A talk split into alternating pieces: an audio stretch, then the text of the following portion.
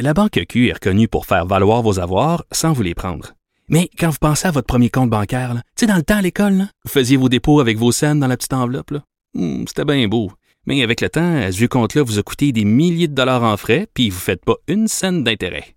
Avec la Banque Q, vous obtenez des intérêts élevés et aucun frais sur vos services bancaires courants. Autrement dit, ça fait pas mal plus de scènes dans votre enveloppe, ça. Banque Q. Faites valoir vos avoirs. Visitez banqueq.ca pour en savoir plus. Cube Radio.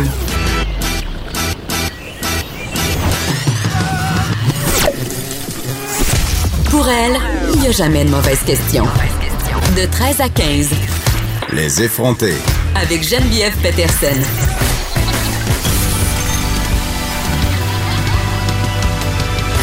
Cube Radio. Salut tout le monde, j'espère que vous allez bien. Écoutez, euh, suivi de mes allergies, à hein, mes nouvelles allergies qui font rage maintenant dans ma vie depuis trois ans. À chaque année, c'est pire. Et là, euh, je vais vous confier que j'ai dormi la fenêtre ouverte cette nuit et que je n'aurais vraiment pas dû. Je me suis réveillée en simili crise d'asthme à 6 heures du matin.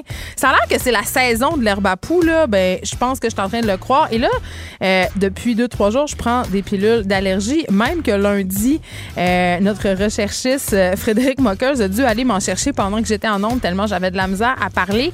Et je sais pas, les gens qui sont sur ces pilules-là de mai à septembre, comment vous faites? Parce que je sais que c'est le cas.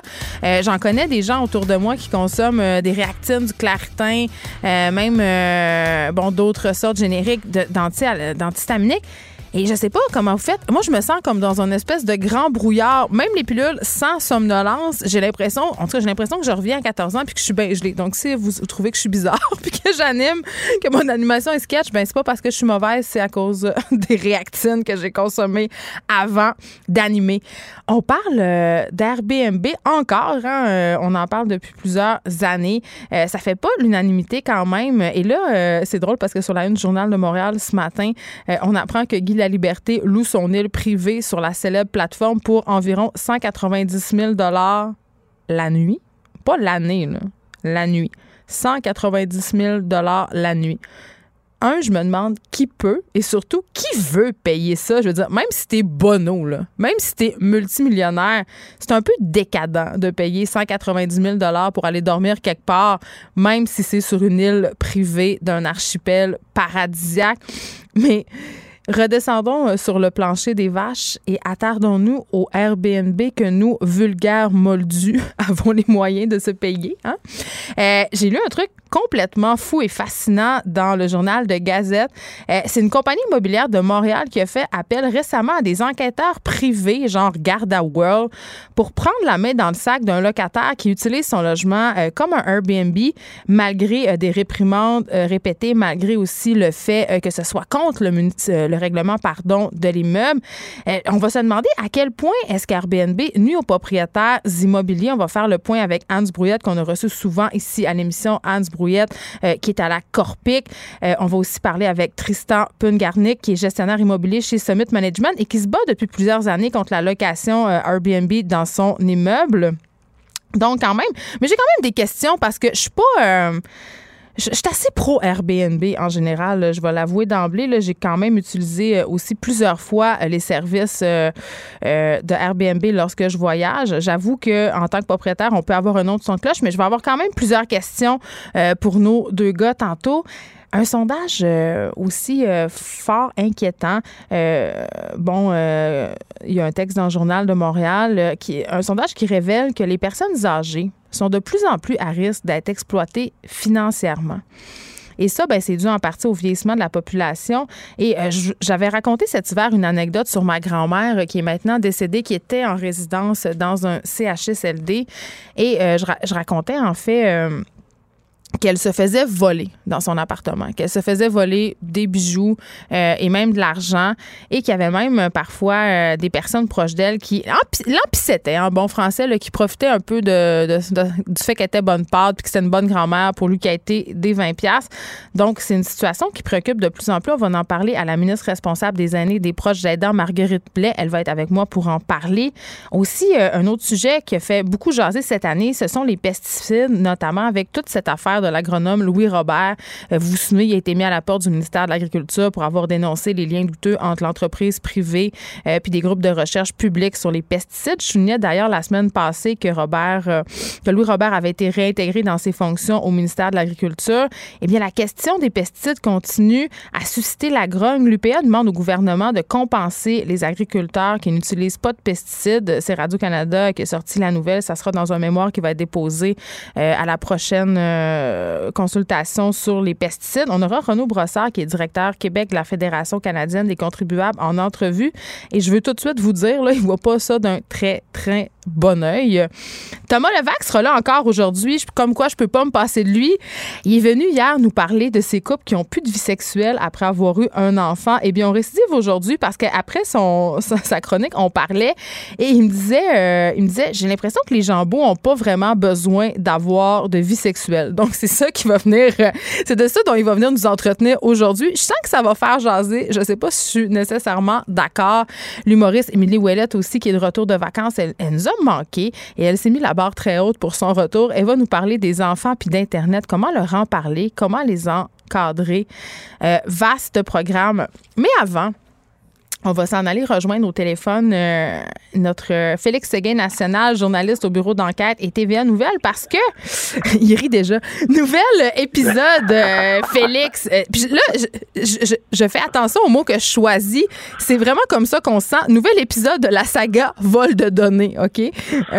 Parce que là, évidemment, tout le monde a nos données. Et là, c'est cette fois, c'est une employée de Revenu Québec et, et son conjoint qui se sont fait pincé. Les données de 23 000 contribuables auraient fuité. Et là, à l'heure où on se parle, Félix, justement ces deux personnes de la région de Québec ont été arrêtées. Oui, alors objectivement, tu as absolument raison. C'est un vol de données euh, propre, tout ça. C'est juste que ces données-là, euh, pour l'instant, on n'a pas la preuve qu'elles ont été utilisées pour la revente à des tiers qui pourraient les utiliser à nouveau pour créer de fausses identités, obtenir des prêts, ouvrir des comptes de carte de crédit, des marges de crédit, etc. Bon, alors cela dit, euh, euh, j'ai un peu sauté le, le, le, le résumé de l'événement que, que, je vais te faire maintenant. Alors, euh, ce matin, on a appris, euh, il est à peu près le peu avant 10 heures, que Revenu Québec avait décelé dans son organisation que au moins une personne avait commis ce que l'on appelle dans, dans le jargon, si tu veux, bancaire ou des entreprises, un bris de confidentialité. Et par bris de confidentialité, ce qu'on entendait, c'est que cette personne-là euh, avait quitté Revenu Québec avec les dossiers et données personnelles de 23 000 employés, employés de certains prestataires de services également. Euh, et euh, après ça, ben, on a confié l'enquête à la Sûreté du Québec. Puis la Sûreté du Québec a procédé à la perquisition euh, dans une résidence de la capitale, puis a arrêté aussi une femme de 39 ans et un homme de 46 ans. Mais là, euh, ma question, euh, quand même, elle est simple. Là, on parle de 23 000 personnes. Est-ce qu'on peut penser qu'avec le développement de l'enquête, ce nombre pourrait augmenter? Ben oui, on pourrait le penser que ça pourrait augmenter, mais là, c'est bien important de spécifier parce que euh, avec la fuite de données chez Desjardins, le vol et la fuite de données chez Desjardins, avec les fuites de données chez Capital One, on n'est pas dans le même registre. On ne parle pas des données des contribuables qui se sont retrouvés dans les mains de ces gens-là. Non, ce sont des employés. des données des employés et c'est important de le mentionner pour pas alerter là euh, indûment euh, la population là-dessus. Alors, les rapports d'impôts, etc., ne sont pas dans les mains de ces gens-là. Euh, mais c'est bon, on dit 23 000 maintenant, sauf que là, la Sûreté du Québec a commencé son enquête à la fin du mois de juillet là-dessus, donc c'est pas c'est assez récent. Alors, on peut pas dire avec certitude qu'il n'y a pas d'autres données. Ce qu'on peut dire, c'est que la perquisition, par exemple, qui a lieu maintenant, n'a pas lieu pour rien. On va tenter de savoir s'il y a d'autres, sur d'autres supports informatiques ou par quelque manière que ce soit, d'autres euh, données personnelles, soit euh, dossiers d'employés ou dossiers X ou Y qui ont été à subtiliser à Revenu Québec qui se trouve dans cette résidence de la capitale. Mais en même temps, euh, Félix Séguin, je comprends que Revenu Québec qu'on veut pas en ce moment confirmer que les données n'ont pas été vendues ou euh, ne seront pas vendues, mais on détourne pas 23 000 dossiers pour rien, pour le, plaisir. Il y a un but derrière ça, c'est assuré. Ben, normalement, il y a un but derrière ça, parce que 23 000 dossiers, à moins que cette personne-là ait voulu s'en servir elle-même de, ces dossiers-là, ça, ça fait partie du, domaine du possible également, pour elle-même créer de fausses identités et elle-même avait un but euh, criminel derrière tout ça. Ça, il faut voir. Euh, mais normalement, il y a toujours un but oblique lorsqu'on parle avec des données confidentielles, avec des données confidentielles. C'est bien certain. Tu as absolument raison. Sauf que devant nos yeux présentement, on possède pas la preuve que ces données-là ont été utilisées euh, à mauvais escient. Mais là, s'il y a eu arrestation, on peut penser que les soupçons, par exemple, sont un peu plus graves que ceux que l'on pense, parce que Revenu Québec se fait rassurant.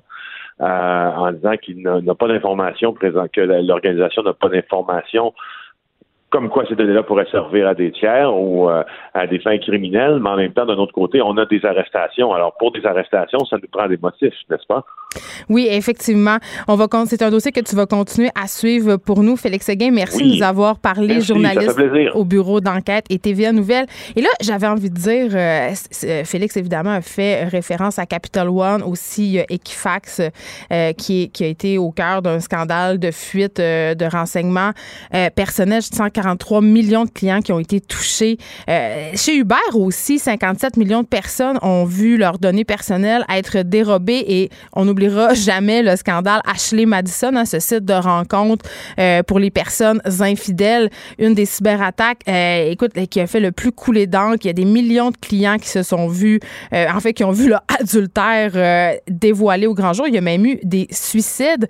1,5 milliard aussi de comptes piratés chez Yahoo à la fin 2014. Écoutez, c'est à se demander si nos données personnelles valent encore quelque chose tant elles fuitent un peu partout. Moi, c'est, je suis presque rendu, on est, on dirait qu'on est rendu habitué. On est désensibilisé. J'ai l'impression que, bon, écoutez, mes données circulent, un peu partout dans le dark web, ont probablement été vendues, mais rendu là, qu'est-ce que je peux faire? Avant qu'on ait à la pause, euh, je lisais sur Vice, euh, on parle souvent des études. Il y en a des loufoques euh, qui nous font rire, qui nous font sourciller. il y en a, c'est l'une d'entre elles dont je vais vous parler à l'instant.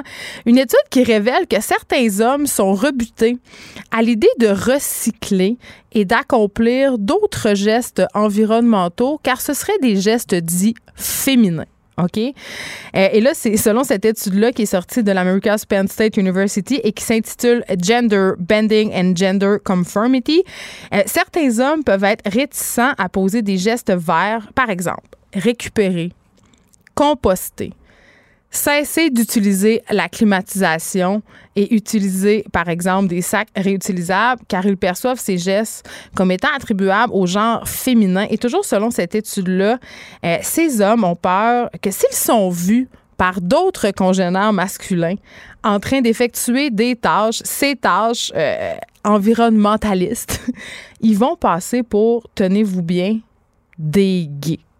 Donc, c'est la peur que ces messieurs partage. Cette étude-là, qui a quand même été réalisée auprès de 960 participants masculins et féminins, euh, où on leur demandait d'évaluer sur une échelle de 1 à 10 des personnages, des personnages de fiction, OK, euh, qui étaient très stéréotypés euh, masculins, féminins. ces personnages-là effectuaient différentes tâches, encore là, assez stéréotypées. Et les gens, les participants de l'étude, devaient les évaluer à savoir s'ils étaient plus associés au concept d'hétérosexualité ou d'homosexualité. Et ça, c'était sur une échelle de 1 à 10. Donc, tu avais un personnage X qui était soit masculin, féminin, qui faisait une tâche X, et là, tu devais dire sur une échelle de 0 à 10 si c'était gay ou pas gay. quand même assez basique. Euh, donc, euh, la conclusion de l'étude, c'est si le fait d'avoir la hétéro euh, était important pour un participant, les chercheurs ont constaté que la personne éviterait et allait éviter de ce fait tous les comportements associés à la féminité et donc, dans leur tête, évidemment, à l'homosexualité. L'étude a aussi prouvé qu'il était davantage important pour les hommes que pour les femmes d'avoir l'air hétérosexuel. Et là là. J'ai l'impression, tu sais, quand on parle de masculinité toxique, là, je pouvais jamais me douter que ça pouvait dire littéralement toxique. Donc, des hommes qui refusent de récupérer, de se promener avec des sacs réutilisables, d'utiliser moins la clim, de faire du compostage parce que c'est gay. c'est absolument incroyable. C'est sur Vice. Euh, vous savez, euh, c'est moi qui ai le beat animaux là, à Cube. Je pense que plus personne ignore euh, mon amour des animaux, des chiens et des chats en particulier. Eh bien, certains propriétaires d'animalerie pardon, ont connu un premier revers auprès de la Cour supérieure parce que, à compter de 2020, la Ville de Montréal va interdire la vente de chats et de chiens, de lapins dans, les dans les animaleries. Il y a 25 animaleries qui plaidait en fait que l'interdiction imposée par Montréal pourrait favoriser le développement d'un marché noir pour les animaux.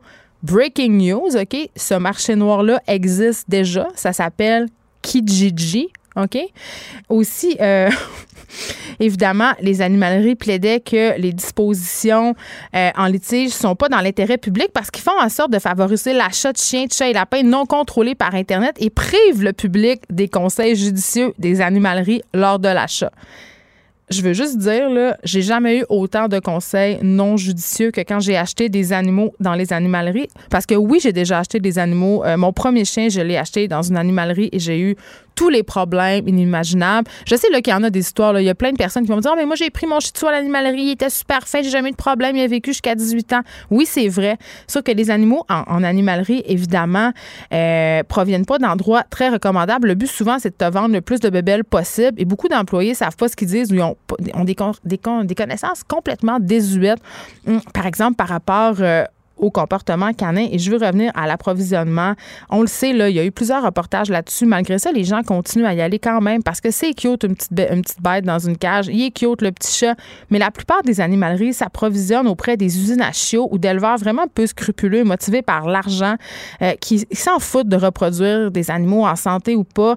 Habituellement, il n'y a aucune garantie de santé qui est offerte ou quand il y en a une, c'est excessivement difficile de la faire respecter. Ces éleveurs-là non plus euh, où s'approvisionnent les animaleries effectue pas les tests de santé, de comportement. On peut pas rencontrer les parents. Je veux dire, pour vrai, il n'y a aucun, aucun, aucun avantage à acheter un animal dans une animalerie. Trouver un, bon éleveur qui le fait par passion, euh, pas pour l'argent. Souvent, le prix n'est même pas plus cher qu'en animalerie. J'ai vu des chihuahuas à 3000 pièces dans une animalerie euh, au centre d'achat Rockland à Montréal. Ça n'a aucun sens quand on sait qu'on va payer vraiment moins cher chez un éleveur et qu'en plus, on va avoir une garantie de santé, un suivi à vie. Donc, pour moi, c'est une excellente nouvelle que ce règlement euh, qui ne serait tardé, c'est en 2020, mais pour moi, ça aurait dû être voté, cette affaire-là, il y a bien longtemps parce que les animaleries devraient arrêter de faire de l'argent sur le sentiment de pitié des gens. Et oui, j'en fréquente encore, mais je fréquente seulement des animaleries qui vendent des objets et de la nourriture pour animaux. On s'arrête un instant et on revient après la pause pour parler du dossier Airbnb.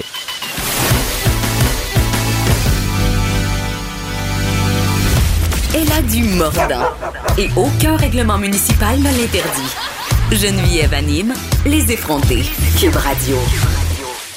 L'hébergement de courte durée par l'entremise de plateformes est l'une des pratiques les plus connues de l'économie collaborative. On compte notamment les plateformes comme Airbnb, on en a parlé en début d'émission, mais il y a aussi Luxury Retreat, en plus des particuliers qui offrent des locations sur des sites comme Chalet à Kijiji, Mon Adresse à Craigslist. Euh, il y a le fameux Marketplace de Facebook aussi. Et là, euh, dans The Gazette, on parlait d'une compagnie immobilière de Montréal qui a récemment fait appel à des enquêteurs privés euh, pour prendre la main dans le sac, en fait, un locataire qui son logement comme un Airbnb malgré des réprimandes répétées euh, du syndicat des copropriétaires. Et pour parler de ce phénomène qui préoccupe de plus en plus de propriétaires et locataires aussi, je crois, on a avec nous Hans Brouillette, directeur des affaires publiques à la Corporation des propriétaires immobiliers du Québec, la Corpic. Bonjour Hans. Bonjour Geneviève. Et Tristan euh, Pungarnik. Est-ce que je prononce ton nom comme il faut, euh, premièrement, qui est gestionnaire immobilier chez Summit Management? Hans, je voudrais savoir en premier à quel point Airbnb nuit aux propriétaires immobiliers? On a fait un sondage tout récemment, il y a quelques semaines, et 10% des propriétaires de logements du Québec ont eu, au cours des deux dernières années, à un moment ou à un autre, un locataire qui a sous-loué illégalement son logement. Alors, pour un propriétaire, c'est une perte de contrôle au niveau de la gestion. Lui, il doit s'assurer que les logements euh, sont utilisés de la bonne façon, qu'il respecte son contrat d'assurance, qui n'est pas un contrat d'assurance commerciale, c'est de la location de logement. Il doit s'assurer que les locataires voisins, en fait, les locataires de son immeuble puissent jouir paisiblement de leur logement, mais on se retrouve avec euh, des, individus, donc des locataires, qui vont sous-louer le logement, qui vont euh, faire du profit avec le bien du propriétaire et qui, euh, incidemment, vont causer toutes sortes de problèmes. Il y a une usure prématurée du logement, il y a des dérangements dans l'immeuble, il y a des questions de sécurité aussi pour les autres locataires et ça, cause évidemment bien des, problèmes pour ces propriétaires-là. Mais je, je, me demande parce que moi, je suis locataire en ce moment. Avant, j'étais propriétaire, mais j'avais pas d'immeuble à revenus. Sauf que quand j'ai loué mon appartement, j'ai signé ce qu'on appelle un, une espèce de contrat où il y avait les règlements de l'immeuble, OK? Et dans ces, cette fameuse feuille de règlement-là, et là, je vous vois sourire, Monsieur Brouillette. On est à la radio, mais vous... c'est sûr qu'il y avait une clause Airbnb où je m'engageais à ne pas louer mon appartement à des fins locatives, justement, dans, pour des, des, trucs comme Airbnb ou autres facilités. Mais je me demande jusqu'à quel point euh, ce contrat-là, qui est une entente entre moi et mon propriétaire, a une prise légale, à quel point il peut la faire, il peut la faire respecter la clause. Parce que si je me mets à louer Airbnb, c'est long, il faut qu'il y ait en cours, il faut qu'il prouve. Ben, moi, moi, je vais vous dire tout de suite, dans le Code civil, c'est prévu. Donc, au-delà du règlement, le Code civil prévoit qu'on peut pas changer la destination des lieux. Ce qui veut dire le, Et pour un court laps de temps, oui. Euh, non, non, non, non, non, non, non. C'est pas de la même chose, là. Là, si on parle d'une sous-location d'un logement, c'est à des fins résidentielles. Donc, je, je vais euh, sous-louer euh, et le nouveau locataire va respecter le bail et je vais devoir informer mon propriétaire de qui, euh, qui est cette personne, qui va, le propriétaire va pouvoir enquêter. Mais si c'est un touriste, il n'y a pas un locataire qui va donner le nom de son, son client euh, sur lequel le propriétaire va être informé, va pouvoir euh, accepter ou non. Alors, c'est déjà prévu dans le Code civil. Maintenant, est-ce qu'il est respecté? Ben, écoutez, c'est comme bien d'autres choses, hein, les contrats. Quand on a un avantage financier et que le risque de se faire prendre est faible, et c'est le cas présentement, ben c'est sûr que vous avez toutes sortes de gens qui vont faire des qui vont avoir des comportements délinquants illégaux et oui. euh, qui devraient être sanctionnés par le tribunal. Malheureusement, les propriétaires doivent s'armer de patience et être très convaincants parce que à la régie du logement, euh, c'est pas facile, c'est pas facile d'obtenir une sanction et euh, Non, puis les délais sont longs, on en a déjà discuté ensemble, mais euh, monsieur Pungarnik, euh, parlons de justement parce que vous vous battez pour que Airbnb sorte de vos immeubles. Euh, on parlait de la difficulté de le prouver, mais en même temps comme citoyenne, je lis les articles de journaux sur Airbnb et la plupart du temps, euh, j'ai l'impression que c'est assez facile à prouver parce que les locataires parlent évidemment de va-et-vient continuel, de bruit, euh, des gens qui laissent des valises dans les corridors. Donc, c'est assez facile de savoir qu'on fait du Airbnb dans un immeuble. Je comprends pas pourquoi c'est difficile de s'en rendre compte, euh, comme l'évoquait M. Brouillette. Les, les, locataires qui sous-louent illégalement, ils font tout pour cacher. Ils vont placer euh, l'appartement quelque part d'autre dans la ville de Montréal. ils vont aviser les locataires de ne pas parler aux gestions euh, concernant pourquoi ils sont là. Euh, nous, qu'est-ce qu'on fait? Vraiment? On a des portiers où on a nos employés qui sont formés de, de demander des questions. Et ça nous est arrivé récemment où euh, des locataires qui ont rentré avec des, valises et ils étaient avisés de dire qu'ils étaient là pour visiter un ami, mais finalement, c'était des gens de l'extérieur qui étaient là pour trois soirs et on les a refusé accès.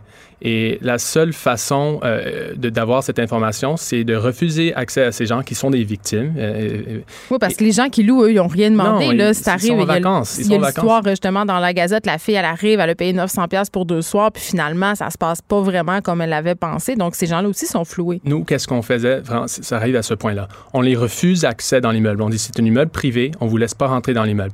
Mais par contre, on comprend que vous êtes victime. Alors, je suis prêt à faire une exception.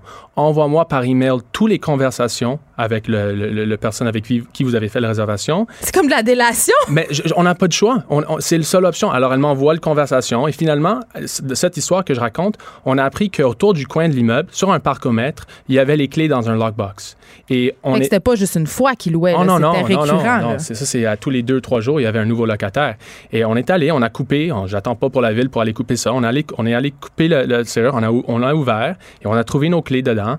Euh, quand elle nous a envoyé l'email avec toutes les conversations, on voyait, il avait fait un petit map avec euh, l'entrée de l'immeuble est ici, les clés sont ici, euh, ne parlez pas aux gestions, s'ils demandent des questions, euh, dit que vous êtes un ami et que vous êtes resté chez nous. Il y avait plein de, d'informations à suivre pour rester dans l'appartement. Et les gens, ils m'ont dit, on avait des questions, c'était un peu bizarre, mais ils étaient de l'extérieur, ils sont pas de Montréal. Mais c'est ça, M. Pongarnet, comment je fais si moi, admettons, parce que on va pas se leurrer, là, beaucoup de gens emploient Airbnb pour voyager Moi, je l'ai fait. Ça fonctionne quand même assez bien. Comment je fais si moi, par exemple, je veux louer un appartement à Montréal et je veux m'assurer que les gestionnaires ou les proprios, entre guillemets, pour pas avoir de problème, sont au courant? Est-ce que ça se peut? Est-ce que c'est possible? C'est sûr que c'est difficile de, de, rejoindre le propriétaire de l'immeuble quand quelqu'un agisse comme le propriétaire.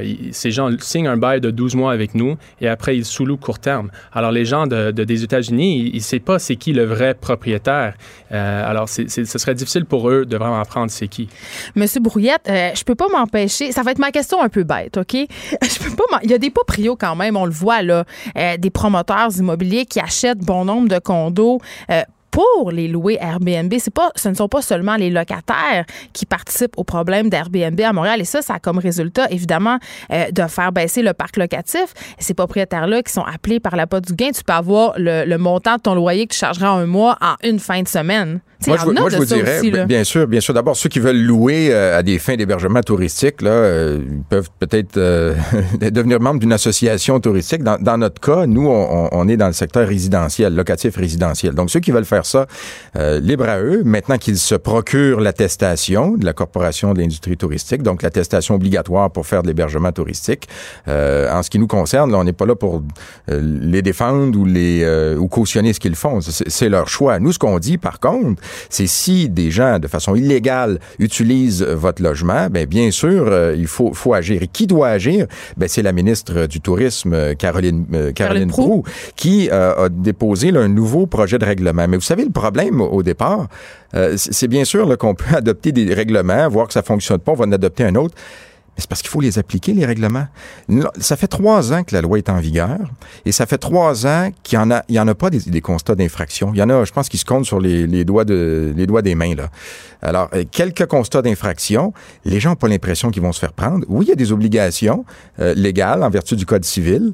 Euh, il y a des obligations également en vertu de la loi sur les, les établissements touristiques. Mais s'il y a personne qui, si les autorités ne l'appliquent pas et n'émettent pas les constats d'infraction en se disant, ben, on a peut-être peur que le public dise qu'on y va trop fort. Ben voilà, le résultat trois ans plus tard, c'est que les comportements changent pas. Nous, on a demandé à la ministre Prou de, discuter avec sa collègue responsable de la régie du logement, la ministre André euh, Laforêt, responsable de l'habitation et de la régie du logement. On leur a dit, parlez-vous. Il faut modifier le bail pour que ce soit très clair si un propriétaire autorise ou non l'hébergement touristique. Et ensuite, ben, il va falloir des, décisions à la régie du logement qui soient alignées sur, euh, sur le Code civil et le respect des règles. Oui, on a le droit de sous-louer son logement, mais euh, ça prend l'approbation du propriétaire et c'est pas ce qu'on observe sur le terrain. Et là, en ce moment, qu'est-ce qui m'arrive si moi, par exemple, je suis une locataire et que je loue allègrement mon appart Airbnb et que vous, Anne Brouillette, vous êtes mon proprio et là, vous me pognez? Qu'est-ce que vous pouvez faire contre moi? Ah ben, Monsieur Pongartnik a traversé ce processus judiciaire. Ça, va prendre des mois. C'est un dossier à la régie pour changement de destination. Quand on avait signé un bail ensemble, c'était un bail Donc, deux ans plus tard. ça peut être deux ans, oui. Et, souvent, ces gens, qu'est-ce qu'ils vont faire? C'est qu'ils vont arriver en cours, ils vont envoyer quelqu'un et demander une remise, demander une remise. Et tout chaque fois qu'ils demandent une remise, on ajoute des mois. Et c'est des mois où ils vont aller chercher double loyer euh, sur Airbnb. Parce qu'ils peuvent, ils continuent ah à louer malgré le fait qu'ils sont en litige contre vous à la régie du logement, ces personnes-là. Est-ce qu'on peut avoir des, euh, euh, des mesures rétroactives compensatoires? Est-ce que c'est une possibilité? Non, la régie, la régie ne, ne, ne, ne fait pas ça. La régie va, va peut-être résilier le bail, mais ultimement, si le locataire n'a pas réagi suite à une première ordonnance. Donc, ce qui pourrait arriver, c'est que la régie dise, ben, on va émettre une ordonnance de cesser ça, mais le locataire dit, moi, j'ai déjà cessé, là. On est, par exemple, au mois de janvier. Il faut le reprouver encore une autre fois. Ben, lui, il se dit, je, suis bon pour une autre saison touristique, puis après ça, ben, on avisera. Et dans le cas des euh, logements abîmés, parce que on en, ça, ça a défrayé quand même pas mal la manchette, des gens qui louent pour faire des soirées privées et ensuite on arrive le lendemain puis les logements sont encore saccagés. Est-ce que c'est une légende urbaine ou si ça se voit fréquemment? les propriétaires ont de la misère à récupérer l'argent des logements endommagés par leurs locataires euh, signataires du bail. Il me semble que vous avez l'endommagement euh, intense un peu. Là. On parle pas d'une scratch dans le fond du bain ici. Là. On parle de des logements qui sont saccagés, des murs à arracher, euh, des, euh, des, vols aussi euh, de mm. luminaires. Il y, a des, il y a des gens, ça va loin. Là. des électroménagers? Oui, oui. Vous êtes fait voler? Oui, on a eu des électroménagers qui étaient volés. Des, des, frigidaires, là? Oui, frigidaires, la vaisselle. Parce qu'il y a des gens qui louent carrément pour voler, donc ce sont pas ils ont, ils ont parti avec les électros. Écoutez, au, au, Québec, on n'a pas le droit à, aucun dépôt de garantie. Alors, premier, premier problème. Deuxième problème, les délais judiciaires sont très longs. Et, euh, et encore, faut, faut, euh, faut retracer ensuite le locataire, euh, espérer qu'il est solvable. c'est beaucoup de démarches. Les propriétaires sont pas beaucoup protégés. Et tantôt, vous me posiez la question, oui, mais il y en a qui achètent des condos pour les Ben, louer on à peut des pas, touristes. On peut pas ne pas Ben, la poser. Vous comprenez Ben, que c'est un phénomène quand même qui est grandissant et qui est problématique parce qu'on est en crise du logement en ce moment à Montréal. là. Mais je vais vous donner la réponse. Il y a des propriétaires qui sont tannés de louer à des locataires. Pourquoi? Parce qu'avec la régie du logement, avec les, donc les délais judiciaires, l'absence de dépôt de garantie, les troubles de gestion, ils disent, moi, je peux faire le même argent en quelques mois durant l'été. Plus d'argent. Plus d'argent en quelques mois. Et ensuite, mon logement, je le réutiliserai à d'autres fins. Là, ça peut être pour des membres de ma famille ou être tranquille ou faire des travaux. Alors, si on décou si les propriétaires, à cause des lois, à cause de l'application des lois, sont découragés euh, de louer des logements, on a un problème. Et il y en a effectivement, on pense qu'il y a 50 000 logements par année là, qui sont loués au Québec. euh, C'est euh, énorme. illégalement, à des fins, là, à des fins touristiques. touristiques et illégalement. Donc, c'est c'est énorme. Mais écoutez, le, le propriétaire voit que son locataire n'est pas sanctionné, il ne subit aucune conséquence de louer à des touristes. Alors, il se dit, ben là, lui, il n'y a pas de conséquences, moi, j'ai des problèmes. Alors, on va régler la question, c'est moi-même qui va le faire. Et j'en j'en conviens, illégalement, parce que la plupart ne se procurent pas l'attestation obligatoire. Non, puis évidemment aussi, euh, il faut quand même s'avouer, Airbnb est là pour rester. Là. Ce sont des millions de dollars euh, qui sont générés grâce à cette application-là dans les différentes villes. Les villes veulent légiférer, mais en même temps, ça apporte beaucoup de touristes, beaucoup de retombées économiques positives. Donc, il va falloir qu'à un moment donné, tout ce beau monde-là s'entende. On peut pas s'en sortir. Ils s'en iront pas. C'est comme Uber. Ben, il y a une certaine hypocrisie là. hein. Le Ben- gouvernement a l'avantage euh, ici parce qu'évidemment avec les, les recettes touristiques de taxes, mais aussi de la taxe sur sur les, les nuitées, l'hébergement touristique, une entente a été conclue avec euh, Airbnb, vous le savez. Oui, bien sûr. Alors, d- nous, ce qu'on a pu observer dans les trois dernières années, les trois premières années d'application de la nouvelle loi, c'est que finalement, ce qui intéresse surtout le gouvernement, c'est l'argent. Euh, mais le, respect des, euh, des droits du Code civil en matière de, location, euh, ça, j'en en ai pas entendu parler. Hein. Il faut, pousser pour essayer qu'il y ait des interventions, mais il n'y en a pas jus- jusqu'à maintenant et on ne semble pas prendre le phénomène assez au sérieux, enfin. Mais on s'était parlé la dernière fois que vous étiez venu à l'émission, Anne Brouillette, de la possible réforme de la régie du logement. J'imagine que ça va être inclus dans les nouvelles mesures ou du moins dans cette réforme qu'on attend avec, je pense, beaucoup d'impatience du côté des propriétaires et aussi, je pense, des locataires. Vous avez raison, propriétaires et locataires attendent cette réforme, mais ce qu'on a actuellement avec le projet de loi 16, là, dont les travaux vont reprendre euh, dans quelques semaines, euh, c'est une réforme de, du, du volet, disons, administratif de la Régie du logement, du fonctionnement de la Régie du logement. Mais ce n'est pas une réforme des droits Mais propriétaires si les locataires. délais sont moins longs, si ça prend pas deux ans avant que je puisse poursuivre mon locataire, ça va, ça va refroidir du monde. Oui, les causes prioritaires, Le si on est capable, vous avez tout à fait raison. Ça va prendre un arrêt de Jordan, mais inversé.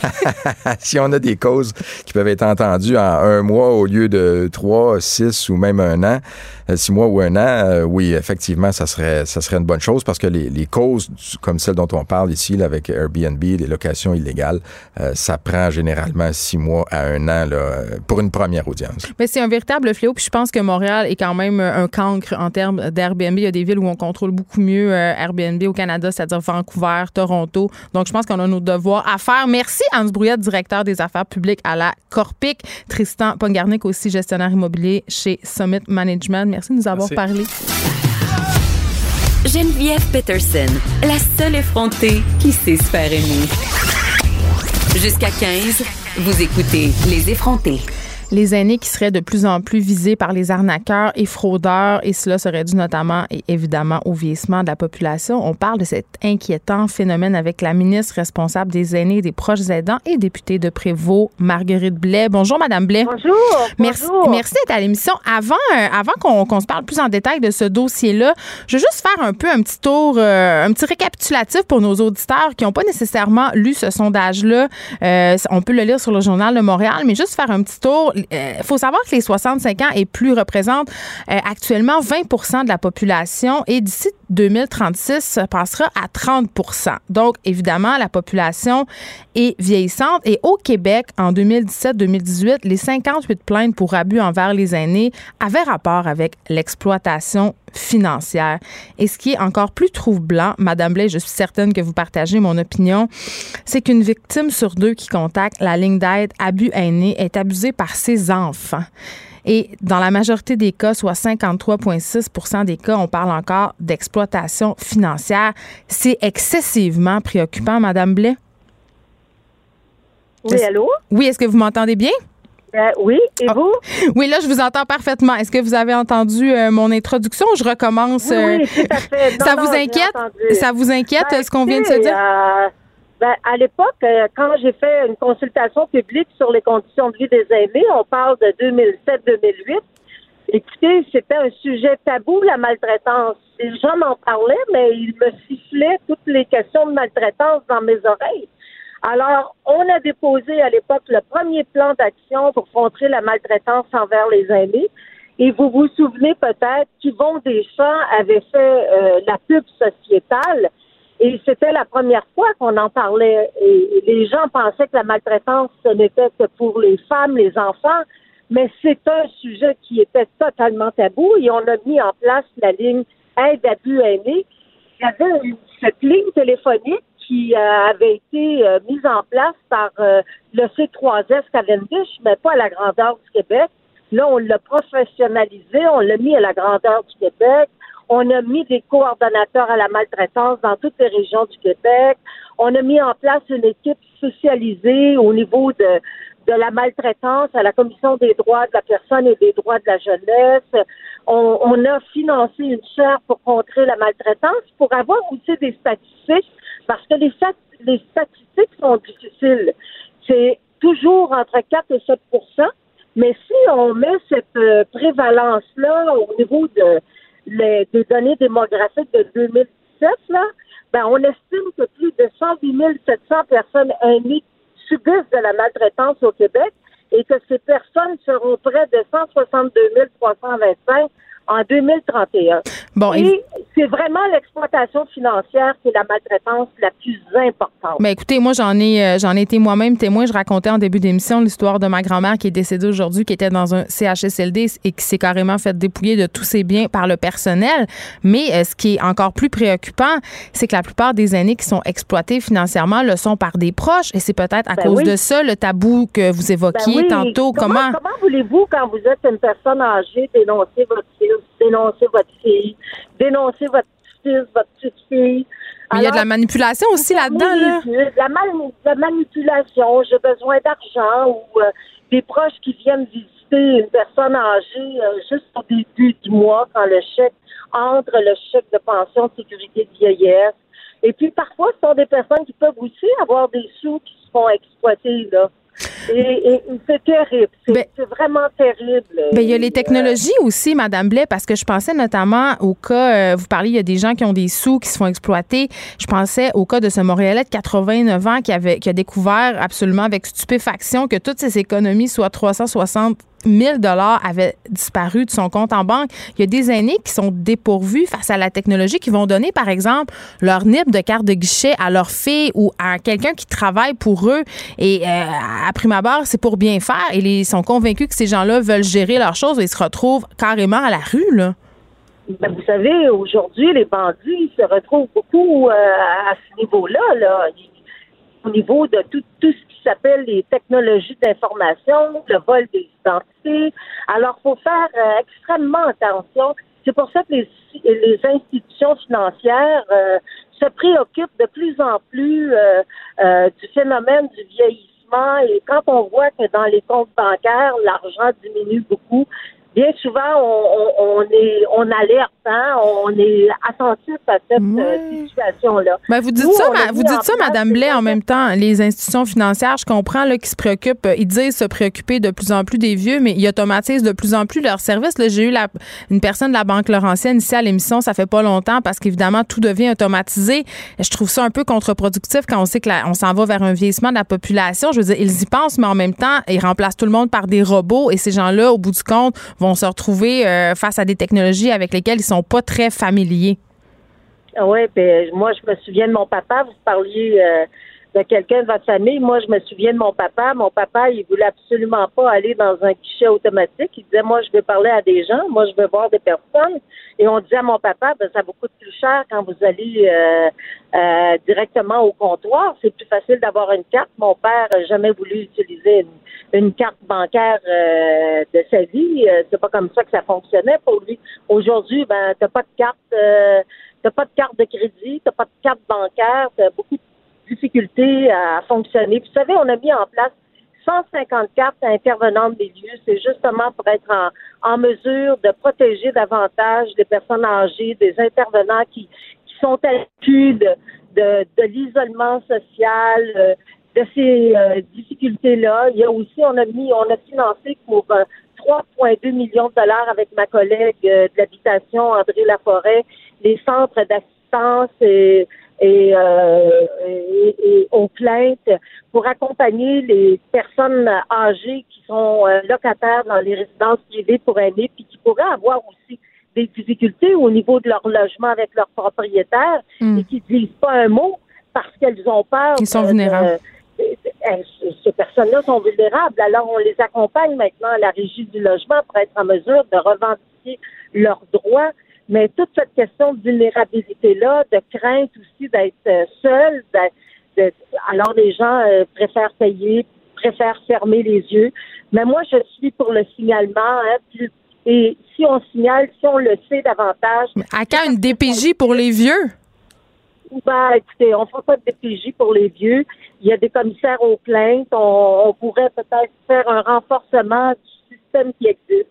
Mais il y a des commissaires aux plaintes, il y a le protecteur du il y a la Commission des droits de la personne et des droits de la jeunesse, les centres d'assistance et d'accompagnement aux plaintes. Il y a beaucoup de choses qui existent là. Et avec le plan de la maltraitance, on a le deuxième maintenant.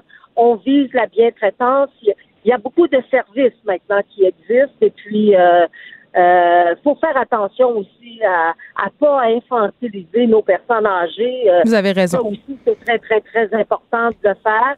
Euh, je crois qu'on est capable de, soutenir davantage, euh, de regarder ce qu'on a à l'interne et s'il y, a, lieu de faire un, de bouger dans ce sens-là pour donner plus de légitimité à ce que nous avons actuellement comme système ben, de le faire. On a la loi 115 aussi parce qu'auparavant, on parlait pas de maltraitance institutionnelle. Vous parliez de vol.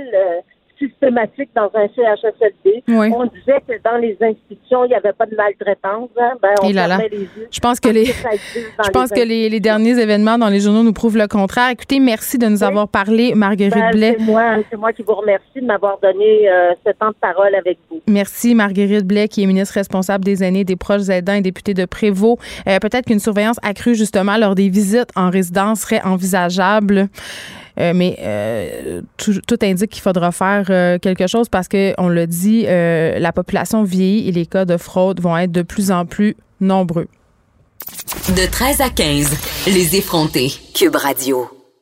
Ah, je suis avec Thomas Levac et je dois le dire, il me complimente sur mon look. Et il faut que je te dise, j'étais très gênée de venir travailler comme ça ici aujourd'hui. Tu es magnifique. C'est gentil. La radio, on voit rien, mais tu es magnifique. Ben, pour les gens euh, qui nous voient pas, c'est-à-dire tous les gens, tout, le monde, parce qu'il y a des gens en régie qui nous observent depuis tantôt. Non, il faut autre chose. Je bien en sport, je reviens du gym. Donc, euh, et... Tu sens le gym, je le confirme. Non, je le sens pas parce que je me suis mis tellement de déodorant. Est-ce que je sens le gym pour vrai? Malheureusement, oui. Oh non. Tu quoi? Tu sens l'effort. tu travailles très, très bien dans ton gym. On félicite ton coach. C'est plate parce que habituellement, l'été, on, a plus d'invités au téléphone. Et là, aujourd'hui, pour mal faire, parce que les étoiles se sont alignées, des gens en studio qui vont sentir mon odeur de gym. Écoute, soyons vrais, soyons nous. Puis ça crée une domination.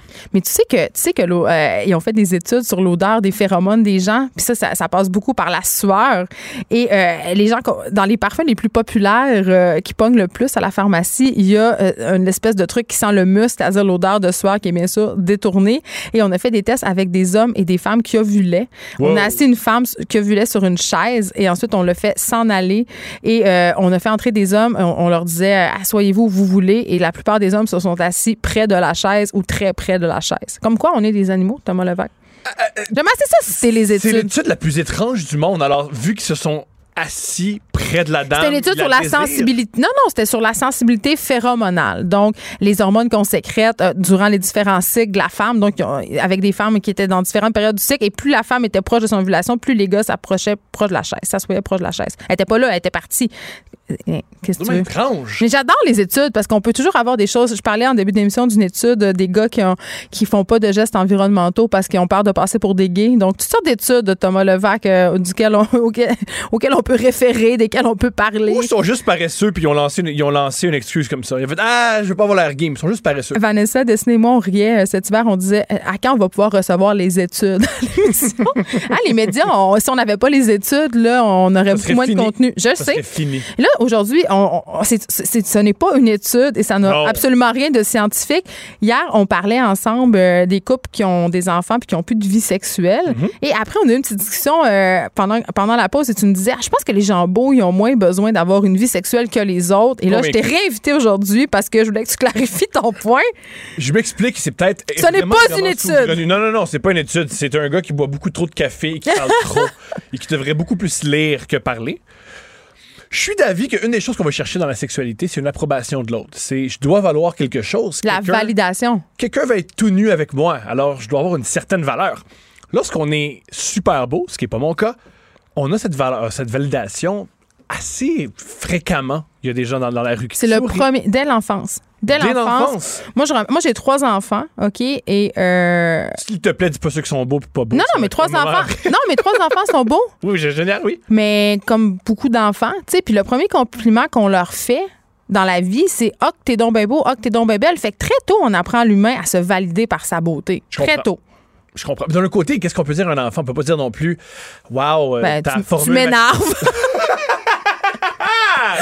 On peut pas dire non plus un enfant, j'ai lu ton étude à propos des phéromones, c'est réussi. T'as 6 ans. Mais c'est que t'as notre premier c'est d'être réflexe. beau. Ouais. Notre premier réflexe, mais ce qui est malheureux, c'est qu'un enfant n'a pas grand-chose à offrir, mis à part sa beauté. Il n'y a pas grand-chose à offrir, non. Il y a Non. tout à prendre. Ça, sa beauté tout. excréments dans une, dans une couche. C'est les Oh deux choses qu'un enfant peut offrir. Un tube digestif, c'est comme ça que j'appelais ça. C'est un tube digestif qui, Qui pleure. pleure. on, est, on, est, on, dev- on aurait dû faire des enfants ensemble. On aurait dû. Je sais. Mais là, j'ai assez fait d'enfants. J'ai fait ma part pour le Québec de demain. Mais si jamais euh, tu veux que je te prête un de mes enfants, je te fais assez confiance pour t'en faire garder un. J'embarque. Euh, J'aime. euh, J'aimerais qu'on filme ce moment. J'aime ta plus vieille qui a beaucoup, beaucoup de leadership. Alice? Oui. Elle, Alice qui veut devenir sexologue. Génial. Ça doit être de ma faute. C'est quand même génial qu'hier, tu me disais, moi, je parle de, sexe- de sexe avec mes enfants et tout va bien. Et là, j'apprends le lendemain, 24 heures plus tard, ouais, ma petite fille, elle va être sexologue à 13 Sais-tu ans. pourquoi elle veut devenir sexologue? Je t'écoute. Parce que j'ai reçu à l'émission une auteure, euh, Myriam Daguzane-Bernier, qui a fait un dictionnaire de la sexualité pour les ados qui s'appelle Tout nu. Oui! Euh, et ma fille l'a lu, elle a capoté. Puis là, elle m'a dit, mais la fille qui écrit ça, tu sais, comment ça? J'ai dit, ben, elle est sexologue. Et là, ma fille avait, avait- a toujours voulu être psychologue, mais là, elle a trouvé ça tellement cool qu'elle voulait être sexologue. Et l'autre fois, pendant que j'étais à l'émission, elle a invité six amis à la maison. Elle serait pas contente. Elle m'écoute pas. En tout cas, elle a invité six amis. J'étais pas trop contente parce qu'elle me l'avait pas dit. Puis là, c'est l'époque où ils commencent à se mélanger gars-filles. Là, tu sais, avant, au primaire, c'est les filles d'un bord, les gars de l'autre. Mais sixième année, ils s'en vont vers secondaire 1. Là, il y a des gangs de gars. Puis là, il y avait comme une partie de moi qui se disait, hey, elle invite des gars. Je, sais pas qu'est-ce qui se passe. Fait que j'ai dit, allez, j'aimerais que tu m'en parles avant. Fait qu'elle dit, ah, je suis désolée, maman. Et là, quand je suis revenue à la maison, il y avait le livre tout nu sur la table de la cuisine. Il l'avait regardé. Génial. J'ai- trouvé ça. j'ai eu l'impression qu'il y avait quelque chose qui, qui, qui avait changé, qu'on avait réussi quelque chose. Génial. Dans le fait qu'elle s'est pas cachée d'avoir regardé ce livre-là avec ses amis Mais- et qu'elle veut devenir sexologue. Il m'est arrivé un truc similaire quand j'étais enfant. Mon père euh, a étudié en sexologie. Il y a des, dans les premiers, mon père est plutôt vieux, un des premiers à avoir étudié dans le... Mais est-ce qu'il est sexologue de profession? Non, il a, Ok. il a pris, il sexologue, puis il a, fait- il a eu une- des études en sexologie, puis il a fait autre chose. Il y a eu une crise de la quarantaine. Non. Ah. Il a, il a- il a jamais, jamais pratiqué. Il a pris ok, ces études-là. Il a travaillé à l'ancêtre de la DPJ. Ensuite, à, euh, Mais ça a dans un- rapport. Mais oui, ça a rapport. Alors, Et, euh, tout ça pour dire que il étudiait là-dedans.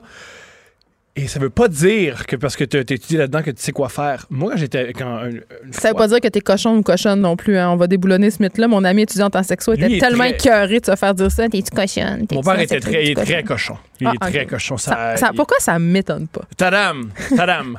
Et je le sais, c'est très particulier. Bref, il m'a rien fait. là. Je veux pas, je veux pas que les gens euh, à la maison croient que. Non, non. Bon, pour il, dire il qu'une est à la DPJ, hein? une fois à Noël, ce qu'il a fait, il, il m'a donné un cadeau devant toute, toute, toute, toute la famille. Et il J'ai peur de ce que c'était. Voilà, il m'a demandé d'ouvrir le cadeau. C'est un livre sur la sexologie pour les enfants. Je serais morte. Ça, c'est humiliant. Non seulement c'est humiliant, il m'a dit de lire un chapitre devant tout le monde. OK, mais là, tu- c'est pour ça qu'hier, tu me disais, moi, mes parents me parlaient de sexe, puis je trouve pas ça que j'étais gênée. là. Je comprends, là. Voilà. C'est pas la même approche, là. Je te rassure, Alors, j'ai lu un chapitre au complet. Et quand je lui ai demandé plus tard pourquoi il a fait ça, il a fait ben, Tu parlais tout, tu disais tout le temps pénis puis vagin, puis ça me tapait ses nerfs. Fait que j'ai donné une leçon. J'ai dit C'est une leçon. Mais genre, mettons, Atroce. ça fait 50 thérapies que je fais pour ta calice de leçons, Ouais, papa. t'aurais pu, juste, t'aurais pu juste dire arrête de crier le mot pénis. Ouais. J'aurais sans tout arrêter. J'étais pas obligé de faire une manigance, une mise en scène. De notre côté, aujourd'hui, je suis vraiment bon en mise en scène. Fait que, à mon avis, ça vient de là. Ben, je sais pas, mais moi, à un moment donné, c'est quand même très tabou, ces affaires-là, parce qu'à un moment donné, mon fils a eu sa passe pénis, OK? Ça, mon fils a 4 ans. Ça passe pénis, ça dure environ 71 ans. Non, mais là, c'était une passe où il pouvait pas cacher son attrait pour son pénis. Tu comprends? Parce Je que toi, tu peux te comporter. On apprend aux hommes à gérer leur pénis. En tout cas, la plupart d'entre eux, il y en a qui le gèrent très mal, Moi, comme on l'a vu. Euh, avec Eric Salvaille. C'est ça, il faux. gérait vraiment mal. Il et lui, il était comme mon fils. Mon fils, il, il- il- il se touchait tout le temps le pénis. Puis, puis à un moment donné, il y a des gens qui avaient des réactions vraiment que je trouvais troublantes. Mettons, touche pas à ça, c'est sale. Ou, euh, euh, Ce qui est pas tout tu à vas te fait faire faux. bobo. Ce qui est- ce qui est pas tout à fait faux. non, je sais, mais on, on a de la misère à gérer. C'est vrai que c'est sale Qu'est-ce que tu veux faire? Moi, je choisirais juste de l'ignorer, sauf s'il le montrait dans des moments vraiment appropriés. Pas lui montrer, mais s'il le Mettons touchait. à Pâques. Je- Ouais, à, Pâques, à- c'est à- pas l'en- un des Ben, c'est la funérailles. fête de la résurrection, hein. Je-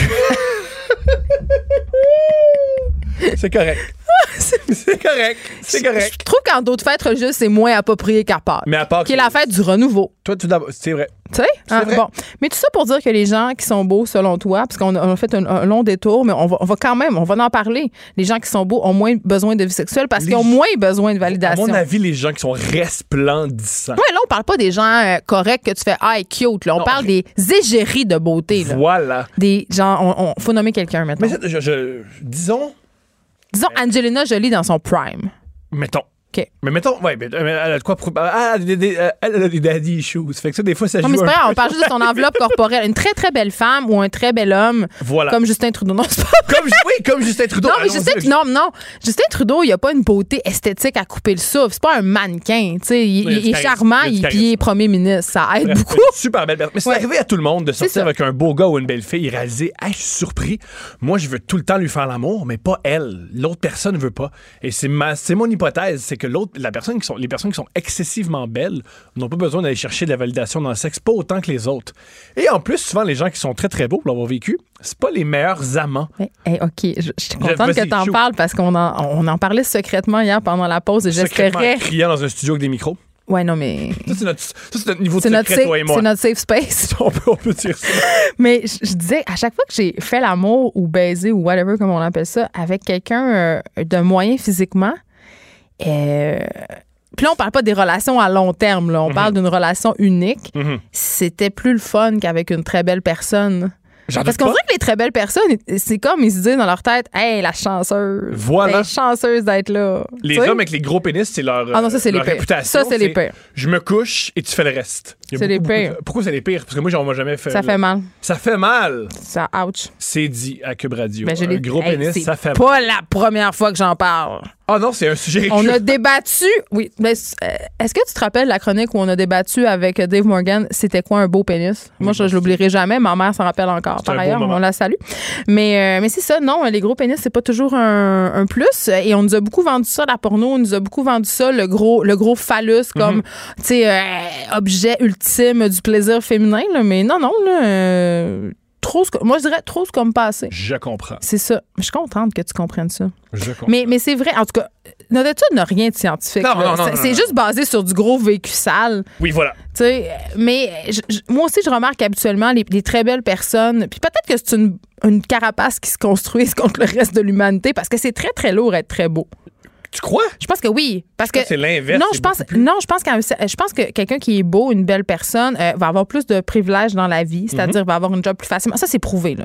Plus meilleur salaire, plus de facilité à trouver une, un ou une partenaire, plus de facilité à décrocher un emploi. Mais les très belles personnes, les personnes intersidéralement belles, là, Les ben, il y a un là. vide autour d'eux.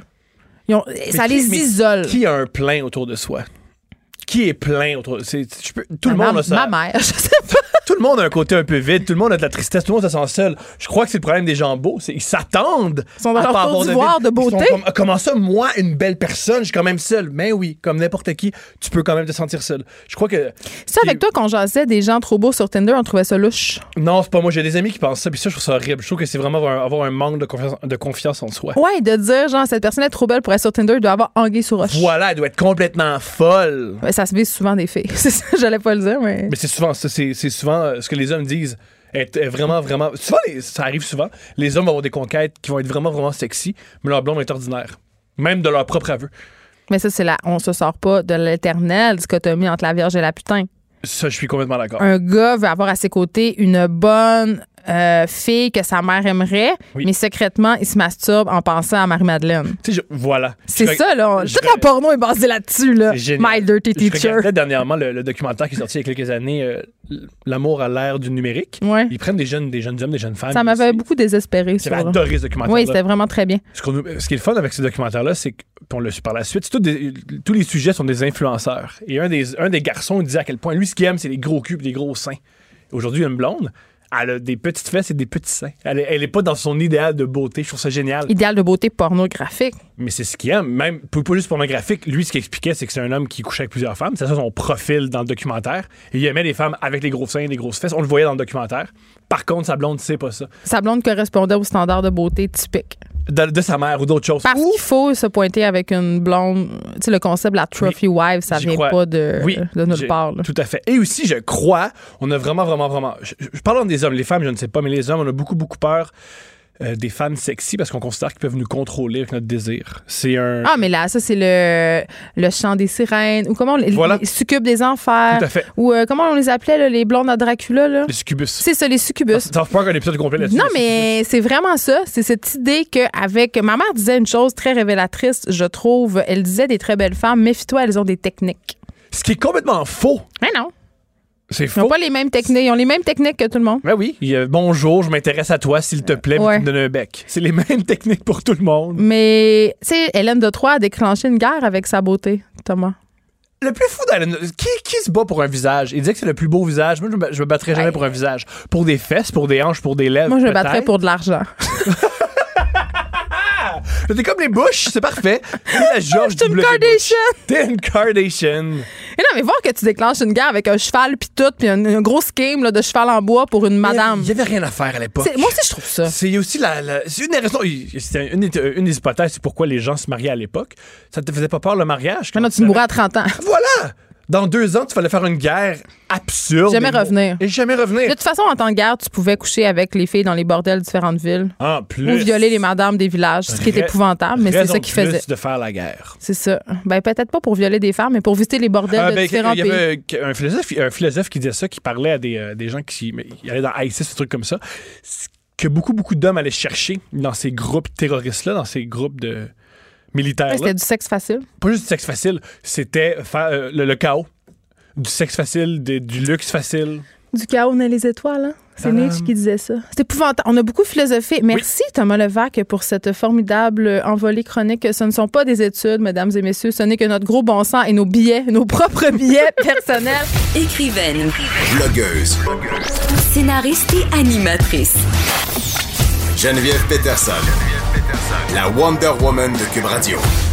Thomas euh, Gerbet, euh, journaliste à Radio-Canada, qui s'est beaucoup intéressé au dossier des pesticides et au cas de Louis Robert en particulier, fait état aujourd'hui euh, d'un mémoire qui sera déposé lors de la commission parlementaire sur les pesticides. Hein, Cette commission-là aura lieu dans moins d'un mois et dans lequel les agriculteurs demanderont une aide financière de l'État pour ceux qui n'utiliseront pas de pesticides. Et euh, j'en parle avec Renaud Brossard, qui est directeur Québec de la Fédération canadienne des contribuables. Et je dois dire euh, que M. Brossard ne voit pas ça d'un bon oeil. Bonjour, M. Brossard. Bonjour. Écoutez, vous avez même tweeté à ce sujet et je vais lire votre tweet parce que je le trouve excellent et coloré, tout comme vous. Titre alternative, alternatif, dans un état d'altruisme sans le moindre arrière-pensée, un syndicat d'agriculteurs implore le gouvernement de verser plus d'argent aux agriculteurs. Donc, vous pensez, euh, vous pensez que l'UPA a de trop fréquentes demandes qui sont toujours en train de quêter du cash, si on veut, au gouvernement? Exactement. En fait, je les vois de la même façon que quand Bombardier vient inévitablement qui demandait de l'argent au gouvernement à chaque 5 ans. C'est un peu la même chose. C'est je comprends que les agriculteurs veulent avoir plus d'argent dans leur poche, de la même façon que je comprends que les propriétaires de Bombardier veulent avoir plus d'argent dans leur poche. Mais ultimement, cet argent-là vient des poches de vous et moi. Euh, puis on parle quand même d'une subvention qui s'ajouterait à, plusieurs centaines de millions de dollars de subventions que le gouvernement du Québec verse déjà, en plus de plusieurs politiques de protection des prix, de protection de l'agriculture.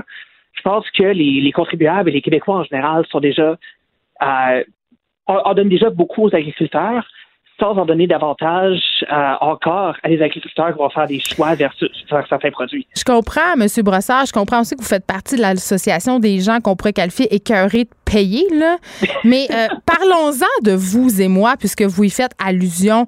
Euh, l'agriculture, en ce moment, on peut pas se le cacher, est un milieu en crise. On parle sans cesse de mesures pour protéger notre terroir québécois, pour stimuler l'économie de cette agriculture-là. Je sais pas si vous avez vu le fabuleux documentaire de Marc Séguin, La ferme et son état, mais on parle des mm-hmm. ravages des pesticides. Et j'ai tendance à voir ça, moi, comme contribuable, d'un bon oeil qu'on veut faire baisser le taux de pesticides utilisés par nos agriculteurs.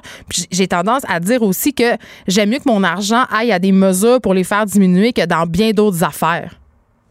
Ce que je vous dirais, c'est une question de choix personnel.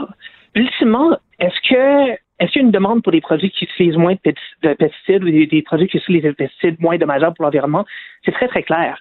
Mais c'est pas le Québécois moyen qui a l'argent pour se payer un concombre à 10 chez Rachel Berry.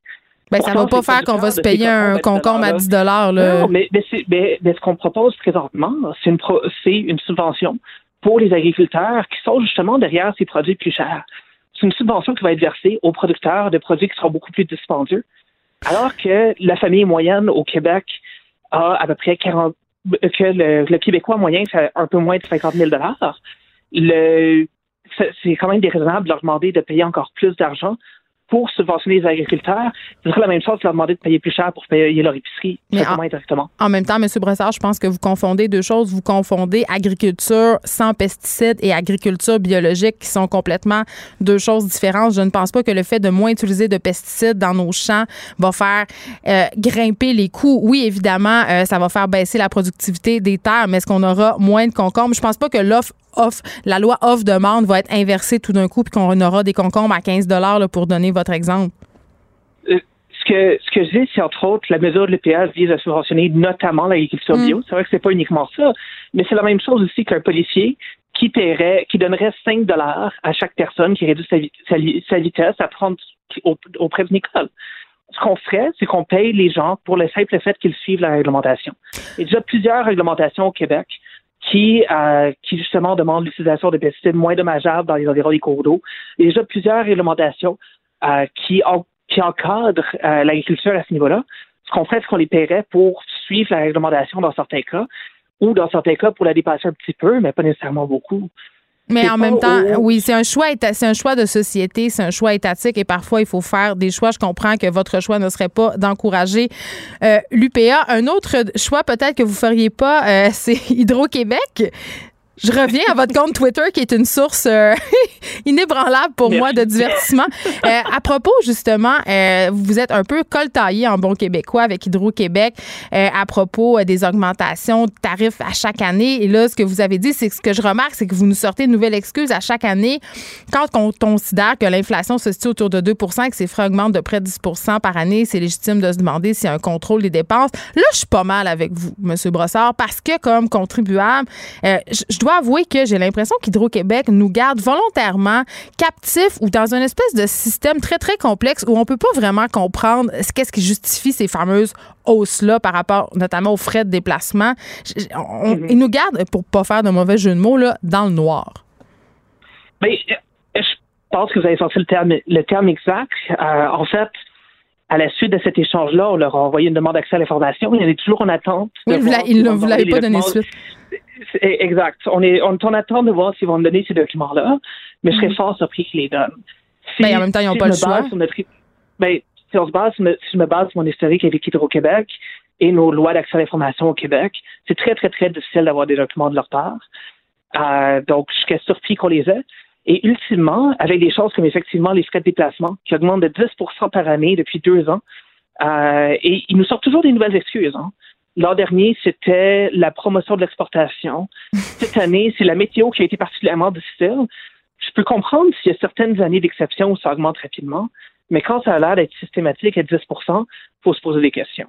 Et euh, malheureusement, Hydro-Québec ne fournit toujours pas les réponses. Bon, euh, vous avez échangé sur les médias sociaux avec les gestionnaires de communautés d'Hydro-Québec qui est quand même euh, qui sont quand même reconnus pour avoir un ton sarcastique, narquois.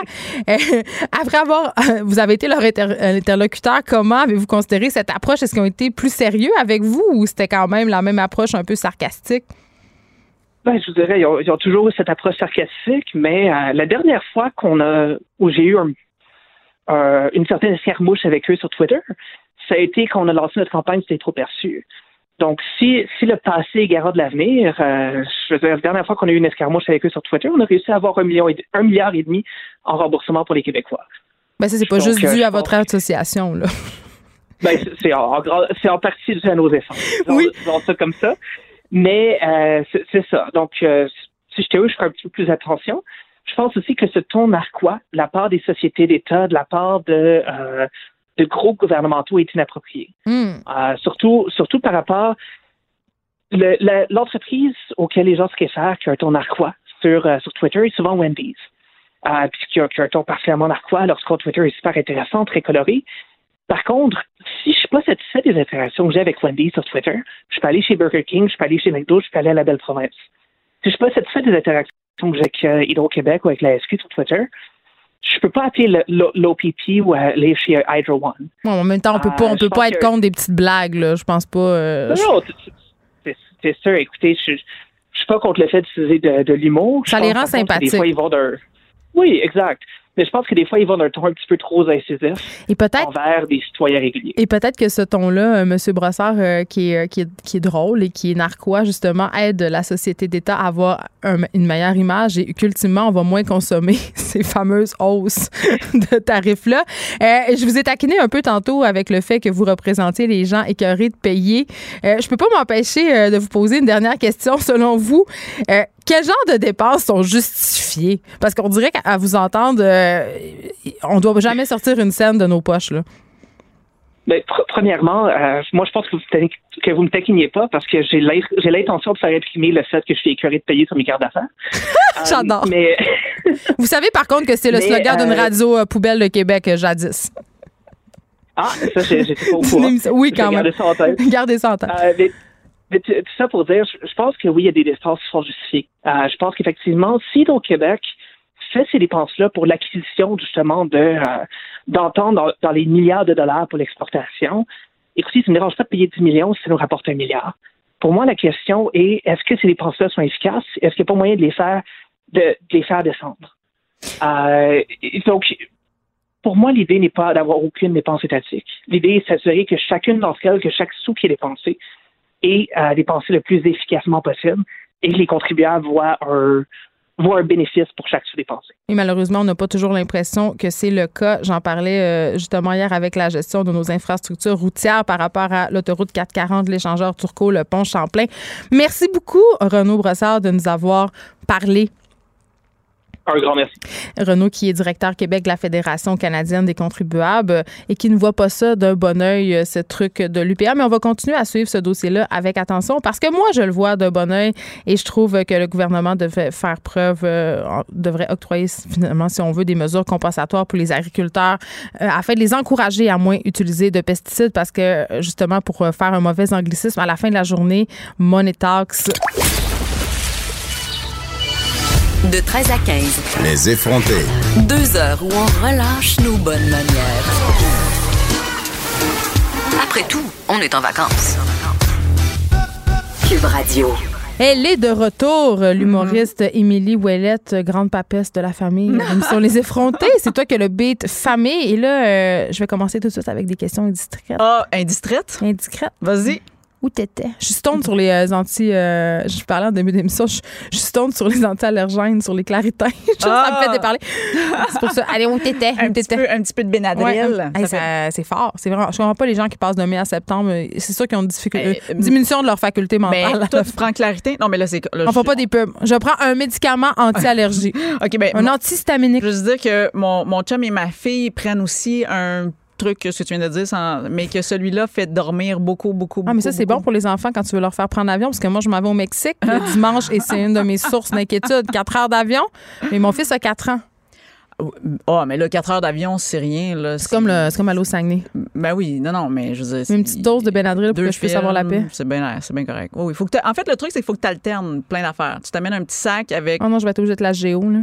Non, non, non, tu mets ça dans le sac. Le sac à surprise à Le dos. sac à surprise. C'est ça, le sac à surprise. Il y a de la pâte à modeler, il y a des crayons, puis t'alternes aux 15 minutes si jamais ça On a le droit de passer la pâte à modeler noire après le 11 septembre. Juste- ben oui, tu fais, j'ai un enfant de 4 ans. Ils, ils vont, ils vont te donner la recette pour que tu en fasses dans l'avion. Ils vont m'en faire. Ils vont t'en faire, ils vont être contents de. Donc, voilà. t'étais où en vacances? J'étais- écoute, j'étais dans au un- Québec. J'étais au Québec, j'étais dans un chalet. En fait, moi, je bouge pas euh, tant. On reste à la main. En fait, ça fait. T'es pauvre.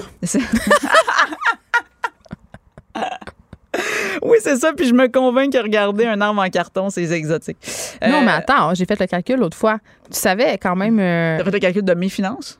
Non, mais ça, c'est. Je, je voulais pas t'en parler. Non, en fait, j'ai calculé euh, parce que je me trouvais un peu folle d'aller au Mexique avec mes enfants. Je me disais, ah, ça m'aurait coûté. Puis là, c'est- plate parce que Touriste Québec va se faire être fâché contre moi, mais c'est très cher voyager au Québec. Louer des chalets, là. Ah, mais oui, non, mais. Si tu loues des chalets, puis dans la haute saison, full price, c'est 1000 par semaine. Là, t'as pas mangé, Ouais. t'as pas fait de sortie, tu t'es pas rendu. Absolument. Donc, quand même, là, je t'écarte que t'es pauvre, mais c'est une blague parce que voyager au Québec, ça coûte pas 2 Euh, c'est, c'est- non, non, mais absolument, absolument. C'est juste que c'est un 2 que tu remets euh, aux Québécois. C'est ça. C'est une bonne personne, pas moi. Moi, j'exploite les personnes dans les pays, euh, dans les pays pauvres. Ben, et je- comme- je m'en vais dans la zone internationale que constituent les resorts. Ça pourrait être à Tombouctou ou à Punta Cana, je le saurais pas. Tu- non, ben absolument, parce que tu C'est épouvantable. pas- Je déteste ça. t'en vas-tu dans un tout inclus? Ah, c'est sûr. Hey, une Ben semaine oui. de vacances avec trois enfants. Je reviens le lendemain, j'anime la nouvelle saison d'automne. Hey! Fait que euh, non, j'ai pas le temps beaucoup du voyage en Pakistan à Amsterdam, Mm. je te dirais ça. Non, non, ça va être repos. Mais en même temps que des enfants, c'est correct que tu es dans un tout inclus. Mais attends, j'amène mon âme secrète. C'est-à-dire? Ma mère.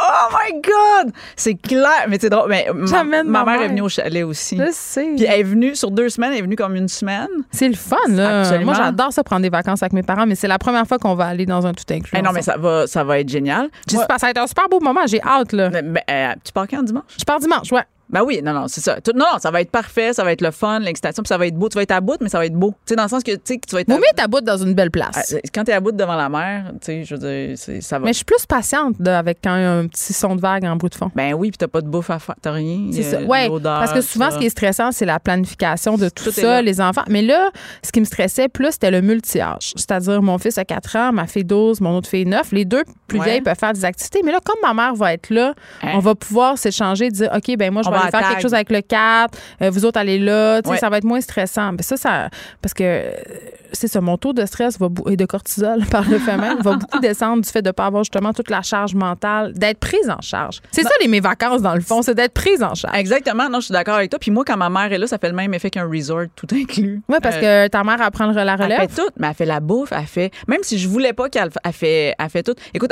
elle est restée une semaine sur deux, puis après une semaine, le lendemain, je te jure, ma plus vieille qui a 10 ans, elle a fait comme Ah oui, hein, ça paraît quand mamie est pas là parce que c'est sale dans la maison. Ah oui? Ben, ben oui, Ma femme de ménage, euh, là, j'ai dit que j'avais une femme de ménage. Je vais passer pour une salle bourgeoise. Mais c'est pas que je suis bourgeoise, tout le monde, c'est parce que j'ai trois enfants, puis je travaille. Puis, ouais, non, puis, un moment donné, je me suis dit, qu'est-ce qui me cause le plus de détresse psychologique dans ma vie de gestion de mère de famille? C'était de me taper le ménage. Ouais. Puis j'ai trouvé cette formidable personne qui m'aide. Elle garde mes enfants quand je peux. Elle, elle est super. Elle, me- elle me soulage. Depuis qu'elle est là, là, mon stress a tellement baissé. Mais quand ma mère vient, Sylvie, parce que c'est son nom, je l'adore, on la salue, euh, elle me dit, ben voyons, j'ai rien à faire. Ah, voilà, là, c'est ça. Là, je dis, ben lave les fenêtres. Trie les vêtements d'automne. Fais-moi un massage. déjà? Mais non, c'est pas vrai. J'avais lu cette histoire horrible euh, dans, à Outremont, euh, le scandale des nannies philippines, des gens qui exploitaient Mais tellement oui. d'autres personnes qui se faisaient faire des petits massages le soir, toi.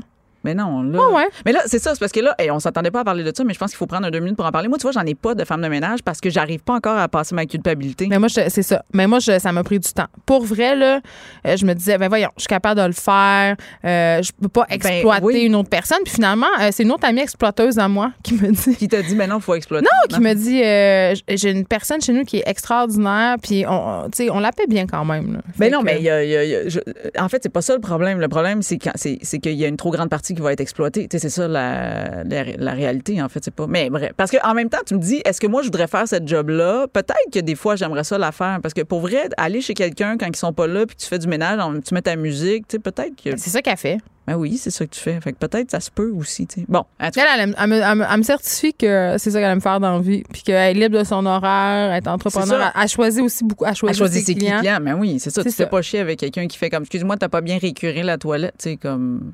Oh non, c'est ça. Moi, je ferais jamais ça. Ceci dit, est-ce que t'es.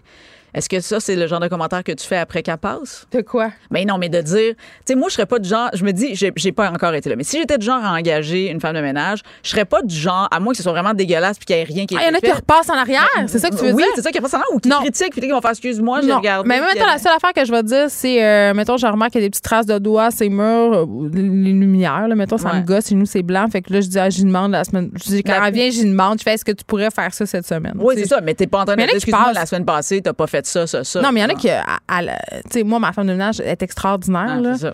Mais euh, il y en a qui botchent euh, Il y en même. qui botcher, souvent, les compagnies de ménage, c'est assez, botch- assez botcheur. Tu sais, elle, elle a, elle a sa clientèle, elle fait les- bien les affaires, puis elle travaille tout le temps chez les mêmes personnes depuis des années. Là. C'est ça, fait qu'il faut que tu, faut que, faut que tu fasses bien ta Bon, hein, coudon. Euh, je- mais j'étais un peu mal à l'aise d'avoir parlé des femmes de ménage. Je me sens comme un. Ben, tu iras faire un don dans un organisme.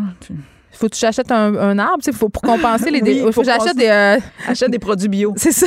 pour compenser le. Pour compenser mon empreinte exploitage. Exact, c'est ce que tu Mais là, bon, toi, tu bon, étais en voyage dans un chalet, là, t'es Oui, un revenu, ta mère t'a aidé. Euh, m'a mais c'est-tu parce que t'étais privé d'Internet que c'est ça ton sujet aujourd'hui?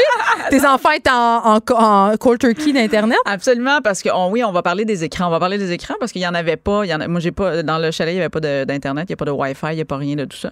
Et, euh, et j'ai l'impression qu'on est revenu à la maison. Écoute, la journée même qu'on est revenu, c'est comme si s'il avait pu se mettre des écrans en intraveineuse. Il était comme en- en sevrage. manque. Ah, c'est En ça, il était en sevrage. Dit, faut regarder YouTube. Mais euh, mais ceci dit, puis moi aussi, en fait, ceci dit, je dis ça, mais moi aussi, on s'est tous mis en mode. euh, il y avait plus de médias sociaux, il y avait plus rien. Tu sais, moi, je, fais ça euh, quelques fois par année de me mettre en mode sevrage et, ça fonctionne. Euh, mais c'est quand on revient, c'est ça, c'est comme le, truc de manque qui revient. Puis là, ça, m'a, en fait, ça m'a amené plein de situations. Je me disais, là, c'est drôle parce que, euh, tu sais, les écrans, ça fait partie de nos vies. Maint- Maintenant, ça fait partie de notre vie. Là. Je veux dire, si t'entends quelqu'un dire que les écrans, tu sais, que eux, quand ils vont avoir des enfants, les enfants, ils n'auront pas d'écran, c'est parce que cette personne-là n'en a pas d'enfants. Il y a pas de, on est, on est rendu là. Puis tu sais, ce qui est difficile, c'est que moi, quand j'étais jeune, le seul écran qu'on avait, c'était quand même une télé. C'était juste, T'es pas partout. Tu peux pas traîner ta télé aux toilettes, tu peux pas traîner non, ta télé en char. puis tu peux moi, j'ai même connu la télé qu'il fallait que tu te lèves pour aller changer le poste. Là. Fait une fois sur deux, tu te levais puis tu décidais d'aller dehors parce que tant qu'à te lever puis que c'était plate, tu te disais, oh, fuck off, je vais pas tourner, moi, m'en aller dehors. Fait que, tu sais, les écrans étaient pas autant. Là, aujourd'hui, il y a des iPods, des tablettes d'iPad, euh, des, des, des- des téléphones, des ordis. Des Apple Watch. Des Apple Watch, my God, plus la télé. Je veux dire, il y a trop d'affaires. Fait que c'est ça. Puis là, je en fait, ça, ça vient d'une anecdote. Là, excusez s'il y a des oreilles sensibles, mais moi, je dis les vraies affaires. là, les oreilles sensibles, il y a Thomas Levac tantôt, ils sont déjà ça ah, va. ben ils non, sont réchauffés. Ben oui, t'as juste dit Thomas, ça va. Ils sont Euh, réchauffés. Thomas, là, ils- ou ils sont morts, on le sait pas. On Euh, leur souhaite pas ça. Non, non, on leur souhaite pas ça, mais des fois, Thomas a peut-être cet effet-là. on Mais si vous êtes mort, continuez à nous écouter. Absolument. Ça, ça, tu peux tout faire ça en même temps. Euh, mais non, c'est ça. Ce qui, en, en fait, c'est ça. C'est que. OK, je te dis ce qui s'est passé, OK? C'est que moi, j'ai un garçon de 8 ans, OK? Qui se pose beaucoup de questions. Des fois, ça in and out. Des fois, c'est philosophique. Des fois, ça l'est pas. Et là, dernièrement, il, il revenait souvent avec une même question que j'essayais d'éviter au maximum. C'était La masturbation. ben, oh non, plus, ben, oui, mais plus précis. Il m'a fait, il m'a dit comment, maman, comment le, le- le sperme sort du pénis? Et là là! Ça, là, je sais pas si t'as déjà. C'est parce qu'il avait vu des affaires. Non, je- non, il se questionnait parce qu'il sait comment faire des. Tu sais, moi, là, lui, c'est le deuxième. J'ai eu deux autres enfants après. il sait que c'est le spermatozoïde qui féconde l'ovule, ab- mais là, il voulait en savoir plus. Ben, il voulait savoir comment ça se rend là, cette histoire-là. Fait que tu as parlé des crossettes à l'huile? J'ai tellement hâte que tu gardes mes enfants. Euh, Charge cher. je- ben, c'est. Ben, c'est c'est clair, faut que tu payes ta femme de ménage. C'est ça. Non, mais, euh, mais, mais c'est une bonne question. Tu comprends-tu quand tu le sais pas? Mais en, ben c'est oui. juste que moi. Mais t'étais pas prête à mais ça. pas prête à ça. Fait que moi, c'est sûr, oh, on va en parler plus tard, mon cœur, on va en parler plus tard. Puis, on a, puis mon, il oublie, tu sais, parce qu'ils sont tellement dans le moment présent. mais. Sauf que lui, il a décidé d'aller regarder sur Internet. Whoop. Whoop, whoop, whoop, whoop. Oups, oups, oups. Mais moi, je- écoute, Y avait-tu un contrôle parental? Ben, oui, mais tu sais, sur YouTube, il- Il n'y a pas de y a pas Il est pas sur. YouTube Kids, lui-là. là. non, parce que ça n'existe pas au Québec. C'est c'est pas Ah, non, le hein? YouTube Kids. Ah, moi, je il- me il- déculpabilise beaucoup. Mes enfants m'ont dit qu'ils l'avaient téléchargé sur un mensonge. Pour vrai? Mais oui, oh, j'apprends ça live. Hey, je me suis fait enfiroiper. Ben, hey, pas- Alice Lapierrière, on va se parler quand je revenais. C'est clair, a- ça existe pas au Québec parce qu'il y a trop la, tu peux pas viser en pub les, les enfants, fait qu'au Québec ça existe pas. Oh mon dieu, ça c'est drôle, ça je veux entendre cette conversation là que tu avoir avec tes enfants. Hey, là, j'ai le goût de la texter live. C'est clair qu'à son maudit téléphone, elle l'a scotché à sa main. C'est fait qu'il y a pas de Tu as menti à maman. Ben aussi, elle- ou elle t'a pas tout dit. Tu sais, des fois, c'est relatif. euh, Mais bon, je m'interférerai pas dans ta chicane de famille. Mais là, au moins, tu sais que ça existe pas. Fait que bref, lui, il va sur YouTube, il y a 8 ans, il tape ça. Mais moi, ce qui est drôle, c'est que je suis dans le salon et lui, il a la tablette sur ses genoux. Fait que je vois pas ce qu'il voit, mais je vois sa face, tu comprends? Tu sais qui. À ce moment-là, je tu sais vois à ce moment non mais je vois qu'il il, s'est- il est pas censé regarder ce qu'il regarde fait que je fais donne la tablette il veut rien savoir il veut rien savoir puis il panique mais moi dans ma tête je me dis il regarde quelque chose de violent tu sais dans comme il Tu pensais pas que c'était du sperme qui sortait d'un pénis? je, je- je- là, je fais comme donne, donne, donne. Écoute, il ferme tout ça en panique, il me donne ça, puis il, là, puis il ose pas me le dire, puis je fais donne-moi la vérité, dis-moi la vérité, dis-moi la vérité, il veut rien savoir. Mais lui, il sait pas encore que je suis capable de chercher l'historique facilement, puis tout ça. Fait que je vais chercher l'historique, puis là, je joue un peu le chantage émotif de tu sais que j'aime beaucoup mieux que tu me dises la vérité, tu sais que. je- Faut t'a- faut t'avouer de lui c'est pardonner. ça, exact. Voir que c'est vrai, euh, tu vas aller dans ta chambre aussi longtemps, pareil. Sinon plus. Sinon plus. Et là, et je regarde et je tombe. Écoute, il était tombé. C'était pas son, ton sextape, toujours? Non. OK. Ça- non, là, il aurait pas, il aurait pas vu du sperme sortir de là. Mais euh, en fait, il, il est tombé sur une compilation des meilleures scènes de parodie de sexe de- dans les films. Là, je sais pas si tu sais, mais là, c'était donc une, une vidéo de 10 minutes. on- il, il, il en était aux premières. Je l'ai catché aux premières minutes, mais la première scène de film de parodie qui, sur laquelle il est tombé, Geneviève, c'est la. la je sais pas si tu te rappelles du film Scream en parodie. Euh, ben, je me rappelle du film Scream, mais la parodie, peut-être Bon, en ont fait une parodie. OK, puis dans cette scène-là, c'est un gars qui fait l'amour avec une fille qui est par-dessus lui et quand il éjacule, son sperme est tellement comme un geyser que la fille, elle revole au plafond puis elle spin. OK?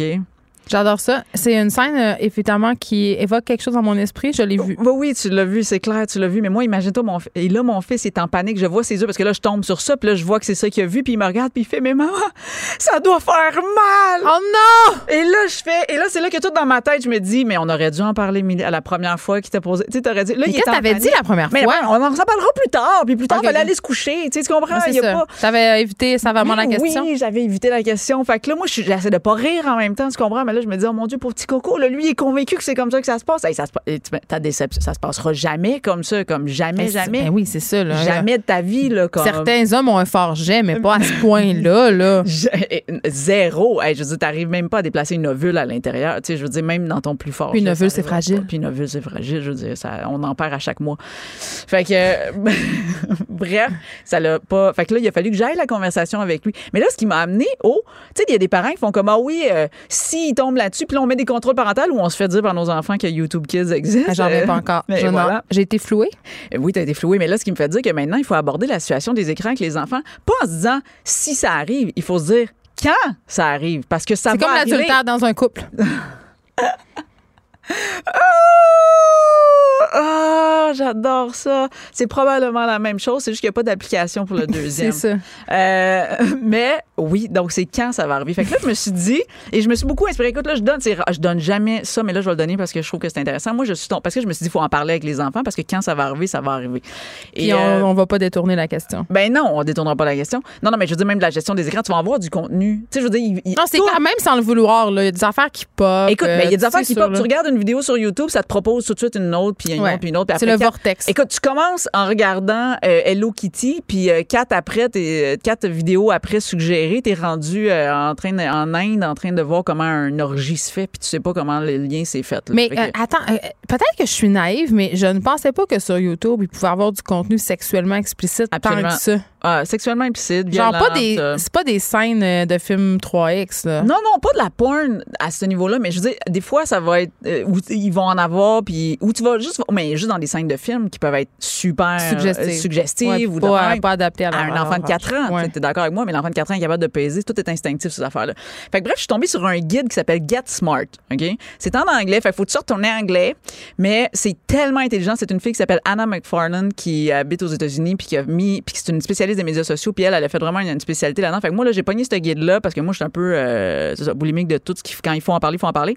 Et écoute, j'ai eu des conversations avec mes enfants, puis fait que là, c'est là que je suis en train de dire, il faut avoir les conversations. Il faut, visiblement, toi, plus que les autres, il va falloir que tu parles avec tes, Ouais. tes enfants. De- Vraiment une grosse prise de conscience. En, en l'air, je suis en train de texter ma fille pendant que tu me Qu'est-ce parles. qu'elle dit? Non, c'est pas vrai. Ah, tu vois, bon. Hey, premièrement, ma fille, quand je la texte des affaires qui font pas son affaire, Ben oui, là, visiblement. elle, elle fait à croire qu'elle m'a pas répondu. C'est clair. Là, je suis comme, Alice, je, je le vois que tu l'as vu, c'est marqué vu. Ouais, puis là, ben, elle va. Ah, mais je comprends pas! Je sais pas comment, là. Mais par exemple, quand c'est le temps d'aller au centre d'achat, là, Ben oui. elle, là, elle a vu, puis là, elle me répond. Là. Ben, c'est clair. Ou elle tente de manger du McDo ce soir? Mais quand c'est le temps de savoir si Kevin va venir tantôt chez nous, là, et elle avait pas vu mon message. Ben non. écoute, Fait que, puis là, il a passé l'après-midi. Là, Je sais. ça. Ben, c'est ça. ça. Tu vois, la même affaire. C'est pas si Ils ont regardé. YouTube Kids, non.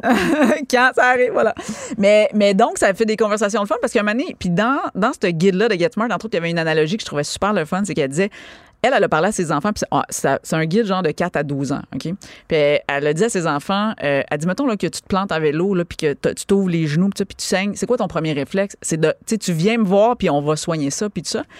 Fait que son analogie, c'est quand tu tombes sur quelque chose, sur YouTube ou sur Internet, ou importe, que tu vois, puis qui qui est pas approprié pour toi, mais pas dans le sens de je vais te moraliser puis je vais te chicaner pour ça, mais dans le sens que ça te fait vivre des affaires parce que c'était, tu le sais là, que c'était pas ton âge ou en tout cas, ben faut pas le cacher, tu comme viens m'en parler. Fait que j'ai switché ça avec mes enfants parce qu'avant c'était sûr, j'étais comme hey, t'as regardé ça, va dans ta chambre, tu. Puis là, ça a comme switché ma façon de penser, de faire comme c'est vrai que si tu te casses le bras, moi pas te regarder en faisant, tu sais, on va, je vais t'aider.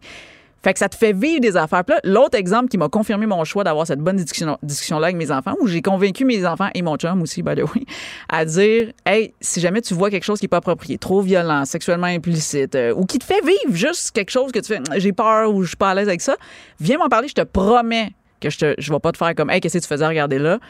Ça plutôt et on en jase puis on, je vais prendre soin de toi puis il faut que toi tu prennes soin de toi tu sais, le but c'est de les responsabiliser et là ma fille à un moment donné ma plus vieille elle regarde elle a regardé des, des records Guinness elle tripait sur regarder des records Guinness puis là, de record Guinness à un autre, est tombée sur.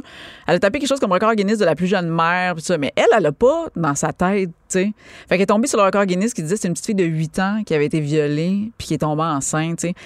Écoute, ça l'a C'était beaucoup d'informations. C'est beaucoup d'informations, mais ça me fait juste me dire, hey, en l'espace de Ouais, deux semaines, là, je veux dire, deux affaires de même qui se passent, je veux dire, c'est parce que c'est à tous les jours, c'est tout le temps. Ma là. fille de 9 ans était tombée euh, sur YouTube. Elle aime beaucoup, elle regarde beaucoup des vidéos d'influenceurs français. Ah oui, ben, on va en venir. Bon an, mal an, euh, dans le vortex YouTube, elle Ouais. écouter des vidéos et il y avait un tutoriel euh, d'une jeune fille, visiblement, qui avait des troubles alimentaires, qui Ouais. expliquait aux jeunes filles comment, Comment? se faire vomir. Mais non, mais c'est ça, Et exact. là, euh, ma fille est venue me voir, puis je voyais qu'il y avait quelque chose qui allait pas, puis elle comprenait pas ce qu'elle avait vu. Oui. Puis elle, elle me montrait le vidéo, puis là, on a parlé de ça, mais ça. elle aurait pu garder tout ça pour elle. Puis j'imagine qu'elle a gardé d'autres vidéos pour elle qu'elle a vues. Mais en même temps, c'est parce que justement, c'est ça que tu dis, c'est parce que son c'est elle pense qu'elle peut pas t'en parler à toi. Tu sais, Ouais. Tout revient à notre lien qu'on a avec nos enfants. Si elle pense qu'elle peut pas en parler avec toi, elle va, elle va rester avec ça. Ou elle va en parler avec ses amis, puis ils vont donner. Ben, les enfants, c'est abracadabra. Ben oui, ils ont c'est 9 ça. ans. Là, tu sais. Ils vont faire ah des bons trucs. Never forget Momo, ce personnage Ah, euh, si, japonais qui a traumatisé ben, les qui a traumatisé une génération entière. Oh euh, God, et là, il se faisait peur à l'école avec ça. Nous, on Eh recevait des emails de la direction Eh euh, pour euh, faire une intervention familiale parce que là, les, c'est ce qu'on des histoires de Momo dans le cours de Ah. récréation. Donc, j'aime vraiment mieux, oui, effectivement, qu'elle se tourne vers moi Ah, ben, pour l'information. absolument. Mais pour ça, il faut que tu l'ailles la conversation puis que tu leur dises, oui, ça va être. Et donc, la même analogie, si tu te pètes le bras ou si tu, tu viens me voir puis on va gérer ça, si tu vois quelque chose, parce que là, c'est ça, parce qu'à un moment donné, là, tu, tu parlais des influenceurs, ça, des YouTubers, des YouTubers, là, il y en a, il y en a puis il y en a, là, tu sais. Un char puis une barge. ben, calme, oui. Puis là, en même temps, tu te dis, est-ce parce que moi, mes enfants, je vais pas rester à côté d'eux? Tu sais, la plupart du temps, des fois, je me dis, OK, si je peux. Tu sais, ma fille, hey, ma fille est là-dessus. Elle regarde. Hey, je savais pas qu'il y avait autant d'influenceurs en France. Ça n'a aucun sens. Puis non, il y en a plus que par habitant. Mais. c'est clair, il y en a. Je pense que c'est de la... maintenant, ça doit être la condition pour immigrer en France. Genre, t'as-tu un channel? Genre, oui, OK, viens-t'en. Mais. ma fille regarde des affaires. euh, Elle aime beaucoup euh, les trucs euh, sur Twitch, là, les gens qui jouent à des jeux vidéo, ben qui oui. commandent. Mais il y a des gens qui sont des storytellers incroyables là-dessus. Là. Mais moi, je suis captivée. Leur je plie mon linge, puis je suis comme, qu'est-ce qu'elle va faire? Qu'est-ce qu'elle va faire? Elle va-tu choisir le qu'elle rose va ou le aller? jaune des Sims? Tu sais?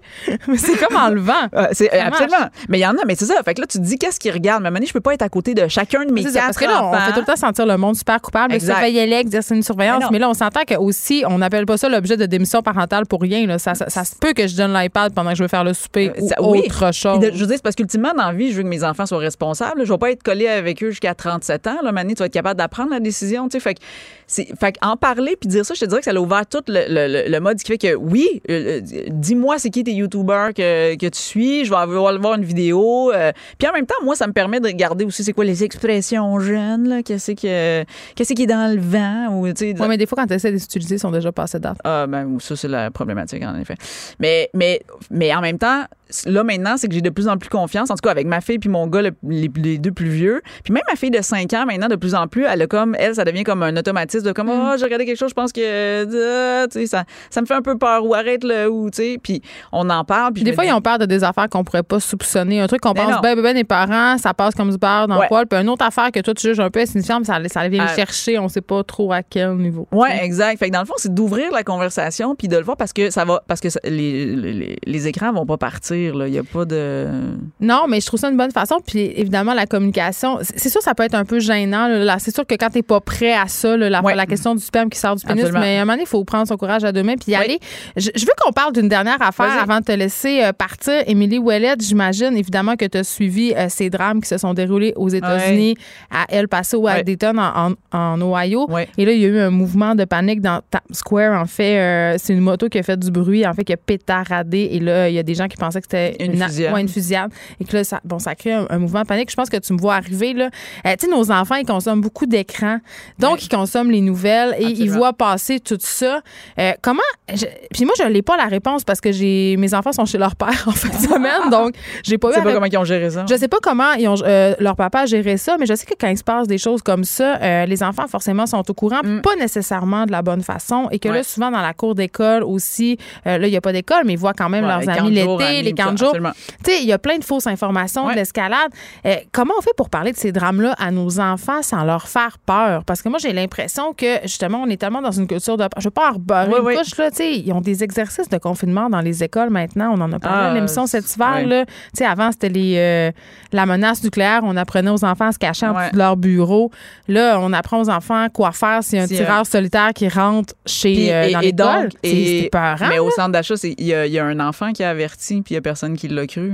Tu sais, dans, dans cette tuerie-là. Là. Ben oui. Puis tout le monde a fait comme Ah, puis après, fait que c'est pas. Mais, tu sais, on, on panique. L'autre fois, j'étais au centre d'achat avec ma plus grande, puis il y avait un. On était dans un café, puis il y a un gars qui est parti, puis il a laissé son sac à dos. Ah, ben oui, puis là, on se met des scénarios. Là, mais il revenait pas. Tu oui. sais, au bout de 15 minutes, là, j'ai fait à Alice, euh, j'ai dit, on, s'en- on va s'en aller. Ah ouais, t'avais. J'ai ben ouais. j'ai pas dit pourquoi, mais j'ai voulu m'éloigner. Mais Ah tu ouais. sais, on est rendu dans une espèce de Ouais. psychose collective, puis les enfants, je veux pas les embarquer là-dedans. En même Ouais. temps, ils posent des questions. Toi, Mais c'est moi- quoi ta politique éditoriale? Écoute, euh, j'ai un guide de 100 pages. c'est ça, ça, je pensais. Non, T'es- non, T'es là mais- pour nous en parler. Moi, dans- d'emblée, là, ma technique, là, qui, puis j'ai pas la réponse parfaite non plus, là, mais c'est, euh, je veux pas en dire plus. Je sais pas où ils sont rendus dans leur niveau. Fait que tu leur demandes de te faire un résumé de la Ouais. nouvelle? Ben oui, ou je leur pose des questions comme ah ouais, qu'est-ce qui comme tu vois, je, je fais le parallèle aussi avec le drame qui est arrivé de, dans le cinéparc là, Le petit bébé qui s'est fait écraser euh, par une voiture. My God, c'est c'est atroce. Catherine Trudeau qui a écrit un Mais, texte euh, oui, que j'ai très, lu. très, très frissons. touchant euh, sur son blog euh, parce qu'elle était présente. Elle était à côté. C'était c'est Ouais. hallucinant. Euh, C'est un texte euh, vraiment euh, excellent. Mais plein de sensibilité. plein de sensibilité puis tout de ce qu'on se dit mais donc oui les enfants entendent ça tu comprends? Ils en Ils entendent ça. parler ils voient ça fait que là ils posent des questions qu'est-ce qui est arrivé? Fait que moi j'ai tendance à répondre aux questions tu sais comme qu'est-ce qui est arrivé? Je vais y aller ça est arrivé il y avait un bébé nan, nan, nan. Puis Très là, factuel. Très donc? factuel, oui. Je vais très factuel, puis tout de suite après, il y a tout de suite la vague d'empathie ou le questionnement qui rentre chez les enfants, tu sais, comme Mais c'est tout le temps, ça pourrait-tu nous arriver? Absolument, ça pourrait-tu nous arriver? ici. Puis là, bon, exact, ça pourrait-tu nous arriver? Bon, mais mettons la question et ça, ben tu vois à tes enfants, est-ce que tu penses que je- moi je fais vraiment la psychologie du miroir. Inversé. Est-ce que tu penses que ça pourrait nous arriver? Ben je sais pas, ben tu sais ici il faut que tu saches que bon ben les fusils c'est déjà différent, il y a pas tu sais on a Tu peux pas en- acheter un Walmart. en acheter Déjà un là, c'est un bon, des- c'est un bon Exact, c'est ça. Fait que là, tu te rends compte. Puis là, ben, tu y vas. Mon, mon but, c'est toujours d'y aller de plus, OK, dans ta vie à toi. Tu sais, fait, regarde, au Canada, on n'a pas, mettons, ça, ça, ça. Puis ici, tu sais, puis ici, nous, dans notre quartier, comment c'est, puis comment, nan, nan. Puis, tu sais, je veux dire qu'il n'y a pas d'armes, il n'y a pas ça qui se passe, il n'y a pas. euh, On n'est pas à la frontière. on n'est pas à la frontière. Il y a pas ces- mexicaine. puis, mais en même temps, je vais pas en dire trop. Je vais juste. Puis des fois, ils ont juste peur sur le coup de telle affaire. Puis là, tu réponds à ça, puis ils font, ah, OK. C'est correct. Puis des fois, ça va, des fois, le questionnement va venir quand tu viens pour les coucher le soir, puis il y a d'autres Ouais, choses moi, c'est souvent là. Ben oui, c'est clair parce que tu sais quand tu vas te coucher, c'est là que tu penses, c'est là que tu réfléchis, que tu es rendu tout seul avec toi-même. Fait que mais il y a pas de mais ça revient à même l'affaire des écrans, c'est-à-dire que c'est quoi la communication que tu as avec tes enfants, tu sais, c'est quoi l'ouverture? Puis moi de plus en plus des fois, je vais le dire moi aussi que j'ai peur sur certaines affaires, C'est je- peurant pour un enfant se faire dire ça, que sa mère a peur elle aussi. ben, je, je sais pas, peut-être qu'ils sont traumatisés en boule maintenant chez nous, mais moi, je dis que j'ai peur, mais je, je dis ce que je fais avec ma peur aussi. Puis je me dis, Ok. le meilleur moi, quand j'ai peur de quelque chose, c'est d'aller chercher de l'information parce que la peur, c'est souvent l'inconnu, puis c'est quand il y a des zones d'inconnu. Fait quand j'essaie de me rassurer sur quelque chose, tu vois, la- le, le meilleur parallèle que je peux faire, puis je peux terminer euh, là-dessus, c'est que, tu sais, j'ai, j'ai, un moment donné, on a été pris, nous autres, dans le métro. Il y a eu une panne entre deux, euh, dans un tunnel. T'étais pris dans un wagon. J'étais pris dans un wagon, merci. Puis moi, je suis claustrophobe dans la vie. Et là. Puis, là, j'avais trois enfants sur quatre avec moi, puis je chantais. Tu sais, il y a plus tout d'un coup là, il y a plus d'électricité, il y a plus rien, ça bouge plus, t'as pas de, puis il fait chaud, il y a plus de ventilation là. Mais là, c'est toi qui es in charge, tu peux pas. C'est moi qui étais in charge, mais ma plus vieille, elle me regarde, elle fait est-ce qu'on va mourir? Tu sais, c'est ça là. Ben, moi, j'aurais répondu oui. Ben, c'est clair, j'étais comme, mais ça devait paraître dans ma face. Mais, mais, mais tout d'un coup, j'ai fait, puis, tu sais, puis, mais rapidement, le gars du métro a fait comme, voici ce qui se passe, il y a une panne d'électricité, on va débarquer, on va vous évacuer, tu sais, vous allez Ouais, le long du petit chemin. Genre, mais au moins, en même temps, là, t'as quelque chose. Fait que là, tu vois, il j'ai moins peur. Puis ça, je disais, je dis, oui, j'ai peur, mais tu sais, regarde, il vient nous dire qu'est-ce qui va arriver, fait que ça va bien aller maintenant. Puis moi, j'essayais toujours, j'étais vraiment la seule crinquée du wagon, là, où ce que j'avais. T'animais tout ça, toi, là. là? Ben, j'ai- mais là, ma fille, elle dit, c'est comme le Titanic. Là, j'étais là, hey, c'est zéro. Calme-toi, y a pas d'eau. D'un, on se noiera pas, on fera pas là, calme-toi. C'est Mais- comme le. Parce qu'il y avait une évacuation. Oui, parce que oui, dans le film Titanic, il y a une Est-ce grosse que c'est scène les femmes et les d'évacuation. enfants avant? Ben, mais en. C'est- je- mais, mais après ça, je disais, tu sais, dans ce moment-là, il y a toujours des choses positives. Faut que tu cherches. Là, j'aurais fait dire chacun une chose positive en ce moment, tu sais. Puis là, il- ah, ben, je suis contente au moins d'être avec vous autres, puis de pas être seule. Est-ce que, tu sais, fait c'est ça, on spin. Fait que dans le fond, je donne les stratégies. Quand ils ont peur, quand j'ai peur, je me dis, OK, c'est quoi les stratégies pour s'en sortir? Puis, euh, Tu sais qu'une de mes plus grandes peurs, moi, dans la vie, c'est l'avion. On en a déjà parlé ensemble. puis Et tu là, vas dimanche. je m'en vais dimanche avec les trois et ils savent que j'ai peur de l'avion. Oui. Donc, je suis tout le temps comme non, non, j'ai pas peur, mais là, j'ai géré ça, ma peur de l'avion, puis tout va bien. Puis là, pendant qu'on décolle, je fais le visage le plus impassible possible. C'est clair. Et là, ma fille me dit tout le temps, on le sait que t'as peur. Donc voilà. Mais euh, ce qu'on retiendra de cette chronique, Émilie c'est la communication. ben oui, puis c'est pas nécessairement au moment où ça tente de communiquer que ça arrive. Souvent, c'est dans des moments inopportuns et devant des gens. Hey, ça arrive voilà. souvent devant des gens euh, aussi. Que tu euh, connais pas tant. Ouais, malaise, malaise à l'épicerie. C'est c'est tout le temps un peu ça. clair. On s'arrête un petit instant. Merci, Émilie. Tu vas revenir la semaine prochaine Yes. parce qu'heureusement pour nous, t'es plus en vacances. Il y a Mariem après la pause.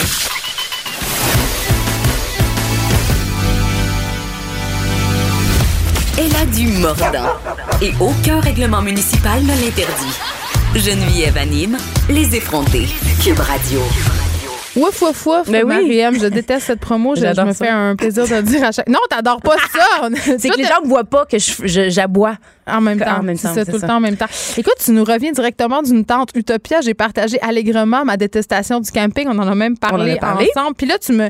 Pour les, la tente Utopia, ça a l'air que c'était le, le bout, le, le bout de tout. Puis là, t'es payé pour tes affaires. T'es pas payé pour dire ça. Je là. ne suis pas payée pour parler non, mais de je la tente spécifier parce que Utopia. des Non, fois, non. les gens, ils pensent qu'on plug des affaires Ce puis qu'on est segment payé. est non mais- commandité. Non, c'est ça. Nous, quand on parle d'affaires qu'on aime, on les aime vraiment. Non, moi, je suis renversée par la facilité de, de ces installations-là. dans les parcs euh, québécois. Moi, je suis allée au parc, euh, oui, c'est ça, parc de la Vallée à Jean-Cartier avec les enfants. Alors, euh, t'arrives là, t'as la tente à l'intérieur, t'as un frigidaire, une table, un, un- C'est comme une maison, mais Euh, dans une tente. exactement, t'as l'électricité, t'as t'as le chauffage, euh, les enfants capotent, on mange des guimauves, du popcorn euh, qui éclate. Euh, c'est le, le camping, tous les avantages du camping sans ses inconvénients. Exactement. Parce que moi, mon kit de camping datait des Jeannette 89. Deux, trois bouts de gamelle. Moi, mon kit de camping, je sais même plus il est où. Tu je veux dire, je pense que j'en ai jamais possédé Oui. un. Puis se mettre dans la misère, comme on dit, ça me tente Juste nécessairement. et de la monter. Ouais. Ça, non. Ah, mais là, non. tout est là, tout est fait. C'est extraordinaire. Parfait. Alors voilà, Euh, c'est dit. Mais je vais y aller. J'ai décidé d'y aller à l'automne parce Très que c'est pas idée. fermé. Puis je pense que ça peut être euh, une chose assez intéressante à essayer On en famille. reparler. Exactement. Euh, là, tu nous parles d'une mini-série américaine sur le scandale Clinton-Lewinsky. Yes. Écoute, euh, ça fait quand même un petit bout de ça. Ça fait 20 ans. Et cette série-là, ça attire les critiques parce que, est-ce un hasard? Je ne pense pas. Ça va sortir en même temps que la présidentielle américaine en 2020. 2020. Alors, euh, quelques jours après le 3 novembre, après les, les, les présidentielles, euh, cette série va être... Cette, savez, je vais être capable de le dire. Cette série Lâche sera pas. diffusée, merci. C'est American Crime Story. Euh, ils ont déjà fait une histoire avec euh, O.J. Simpson. Ils avaient fait aussi avec euh, un autre... Gianni Versace. Donc, toutes les histoires, scandales, controversées, Mais c'est pas un croustillantes. crime, là, d'avoir fait une fellation au président américain. Mais là, c'est ça. Ben, je sais pas, là. Moi, je le dis direct. Mais écoute, tu sais, je- moi, je me disais, quand j'ai j'ai- j'ai vu ça, bon, ça c'est une mini-série, donc quelques épisodes, ça sera tourné en février prochain, diffusé donc à, à l'automne euh, l'automne 2020. Tu sais, en, de- en 98, quand c'est arrivé, Mme Lewinsky, là, Monica. elle- Monica Lewinsky, qui était stagiaire à l'époque, M. Clinton était euh, euh, en mandat.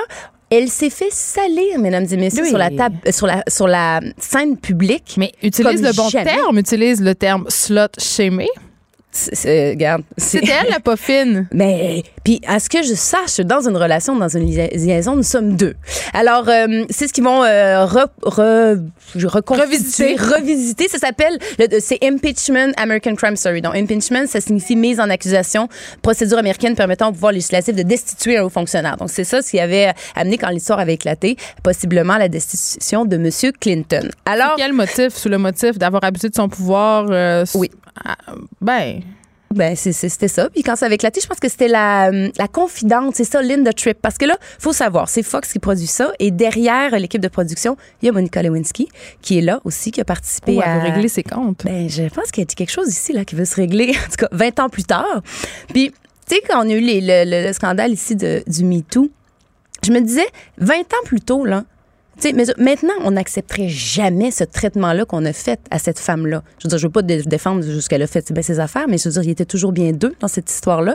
Alors là, c'est ce qu'ils vont mettre dans cette, euh, cette fiction-là. C'est euh, Benny Feldman qui, est sur- qui a joué dans Lady Bird, qui va incarner Monica Lewinsky. Sarah Paulson qui a joué dans Ocean 8. Alors, ce sera, euh, ce sera la, la vie revisitée, en fait, le scandale, la controverse de la Maison-Blanche qui sera mis euh, en scène en novembre prochain. Euh, on fait coïncider ça évidemment avec la présidentielle américaine, mais je pense que comme tu viens de le souligner, euh, on- il y a eu quand même le MeToo et tout ça, ça Oui. vient à point quand même cette thématique-là, cette série-là, puis tu dis ça se passerait plus comme ça nécessairement aujourd'hui. Tu sais, en bon français, I beg to differ là, parce que on en a des histoires sordides, euh, on en connaît tous et toutes, et souvent, malheureusement encore, surtout dans une situation de travail, c'est Oui. la femme qui paye, c'est la femme qui démissionne, c'est la femme qui doit s'en aller.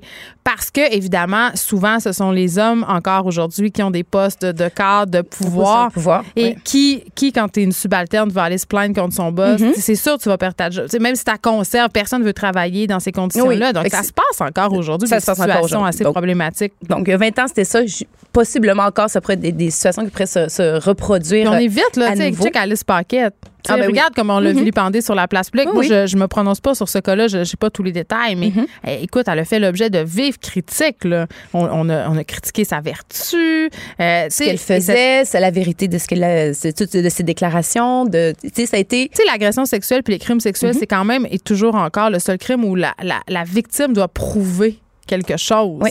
Tu sais, doit prouver que, que- son agression. son- oui, son agression, exactement. Alors, c'est un peu scandaleux et rappelons-nous que ce scandale avait fait le tour euh, du monde quand même. Ben, le tour, Puis, une fois, puis deux fois, puis trois Puis fois. je, je recherchais un peu sur Internet, puis je regardais, il y, a- il y a des millions, de, évidemment, des articles, mais il y a quand même Slow Burn, qui est un podcast, justement, qui reparle de ce de scandale-là. Très bien fait, d'ailleurs, si vous êtes intéressé pour euh, replonger il y a 20 Vous ans. maîtrisez bien l'anglais Bien sûr. aussi, parce que malheureusement, c'est en anglais. Et voilà. Bon, donc, euh, on va suivre ça, cette série-là. Moi, Oui. c'est le genre de truc euh, qui m'intéresse. Est-ce que ça va être genre un peu. euh, c'est très, très biographique, là? C'est c'est- c'est pas un. C'est une série, c'est pas inspiré d'eux, c'est vraiment cette histoire-là. C'est cette histoire-là, c'est des femmes qui se sont. y a- y a- on Elle parlait a pas peur des poursuites? J'ai hâte de voir. Tu sais, je veux dire, là, on est au premier balbutiement, dans le sens que c'est là, on vient d'annoncer qu'il y aura cette, cette production-là. J'ai hâte de voir. J'ai hâte de voir. Elle, elle est derrière Ah, c'est la production. business il y a quand des- même. quand même beaucoup. Puis le Parti démocrate, euh, je pense pas qu'ils vont être contents qu'on ressorte cette histoire-là des boulamites. Là. à quelques jours des, des Ben présidentielles oui, américaines. tu Hillary aussi qui a été au cœur de plusieurs euh, controverses euh, oui. avec tes courriels. Ça sera chaud. Ben, Alors, ça sera très chaud. Mais je, je pense qu'on aime beaucoup ce genre de- d'histoire euh, Ah, mais on aime le crunchy. croustillante. On aime Mais le rappelle-toi, rapidement, Michael Jackson, quand on a sorti le documentaire dernièrement, Ouais. ça a fracassé des records. là. C'était les, les, les On est avide d'histoires sordides, ça, Ouais. Euh, c'est en en point douter. En tout cas, alors on verra les, les, les, les codes d'écoute, mais ça sera en, donc en novembre, En novembre. prochain.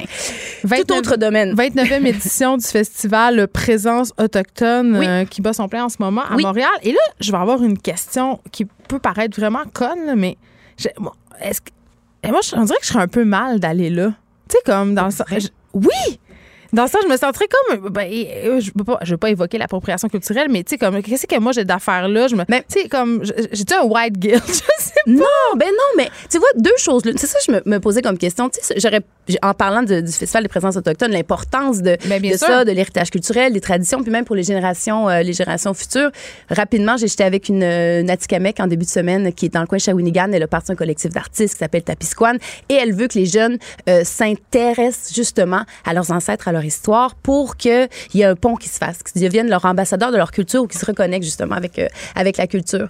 Mais quand on parle du mieux vivre ensemble, tu sais, je veux dire, oui, ces initiatives-là, c'est fait pour que les communautés se retrouvent, qu'il y ait une fierté, qu'on se sente euh, à notre place, qu'on ait le droit d'avoir nos festivités, nos célébrations.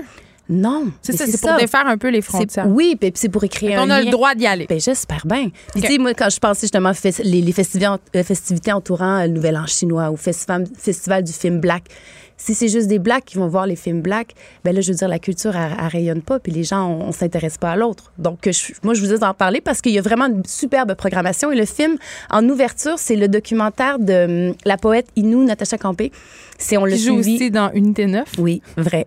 Elle joue aussi dans Unité 9. Les gens la connaissent beaucoup pour oui, ça, vrai. mais ils savent pas que c'est une, une, super poète. Oui, militante, très engagée. Puis elle a, on l'a suivi pendant euh, deux, trois ans avec le réalisateur Santiago Bertolino. Le film s'appelle Nine Tepehuyan, Mon cri. Et euh, ça sera présenté donc dimanche le 11 août. Et il euh, y, y, a tout plein des concerts, il y a beaucoup d'artistes qui seront là. Est-ce que j'ai du temps, moi? T'as un peu de temps, ouais, vas-y. J'ai deux minutes, d'accord. OK. Mais c'est ça. Ben, en fait, ce que je, ce que je voulais dire, c'est que l'art, si tu me dis est-ce que j'ai le droit d'y aller, l'art, je trouve que c'est une meilleure façon de s'intéresser à l'autre. Puis on peut se créer un, créer un lien, connaître l'autre, en apprendre d'aventure, tu sais, la culture, que ce soit gastronomique, que ce soit la musique, ben, les présences autochtones, c'est un peu ça l'idée. Donc, c'est non, ce n'est pas juste pour eux, c'est pour ouvrir vers l'autre. Oui, puis je, trouve qu'une bonne chose aussi euh, avec ce genre d'événement, ce genre de festival-là, puis c'est euh, qu'on voit de plus en plus d'artistes autochtones ou des oui. gens engagés autochtones, c'est qu'on sort de cette idée. Euh, puis je veux pas balayer qu'il y a des problèmes dans les communautés. D'ailleurs, on a parlé d'une vague de suicide qui était vraiment, vraiment, Oui, aberrante. oui, aberrante, préoccupante dans le nord du Québec, des communautés qui sont affligées. Mais ça nous sort un peu de cette vision un peu homogène, unique, figée, nos billets, comme quoi tous les autochtones du Québec vivent dans la misère, ont des ont des problèmes d'alcool. Je trouve qu'on a beaucoup cette. Les médias, on est coupable un peu de ça parce qu'évidemment, c'est un problème. Mais sans nier la faut réalité. en parler. Oui, c'est ça. C'est important. Que Dieu Mais ce n'est pas que ça. Ce n'est pas que ça. Et je pense que les nouvelles générations, donc les jeunes, a quelque chose de là, qui essaie de se réapproprier leur culture. Oui, tout à fait. Puis de, de reconnecter avec ce qui, ont, qui ont, ce qui a été perdu finalement. Puis je pense que ça, ça dans les prochaines années, ben, ça sera plus de la fierté, de l'empowerment Même collectif. au niveau de la langue, j'allais à Mastoyache l'été passé. On a remis les cours d'Inou au programme de l'école primaire alors que c'était il avait été sorti de l'école avant. Donc il y a une espèce il y, a, il y, a un désir je pense des jeunes communautés parce oui. que justement avec les ancêtres s'en allait leur langue, leur mm -hmm. tradition de chasse aussi tout ça. Donc il y a vraiment un Sinon, renouveau. tout va se perdre. Oui, puis il y a eu quand même des figures des figures importantes peut-être qui ont redonné espoir puis là tu sais Elsa Isaac. Oui, euh, Samiane. Oui, ben, Natacha Campé aussi, avec tout ce qu'elle fait, elle fait beaucoup de conférences, puis elle écrit de la poésie. Qui est... Saganache, qui une chronique dans le journal Métro. Donc, oui. tous ces jeunes autochtones fort inspirants qui font beaucoup justement pour décloisonner, parce que oui. je pense que c'est ça qui est important. Donc, allez-y. Euh, c'est en ce moment? C'est en ce moment. Ça a commencé hier, puis c'est jusqu'au 14 août. Et le film dont je vous parlais, il est présenté en première mondiale ce dimanche. Festival Présence autochtone. Merci, Mariam. Merci. Pour nous, c'est déjà terminé. On va se retrouver demain de 1 à 3. Il me reste deux jours. Après, ce sera Vanessa Destinée qui va prendre la relève la semaine prochaine avant que je m'envole. Au soleil? Oui, vers le Mexique et que je fasse une phase de j'ai pas peur à mes enfants. Cube Radio.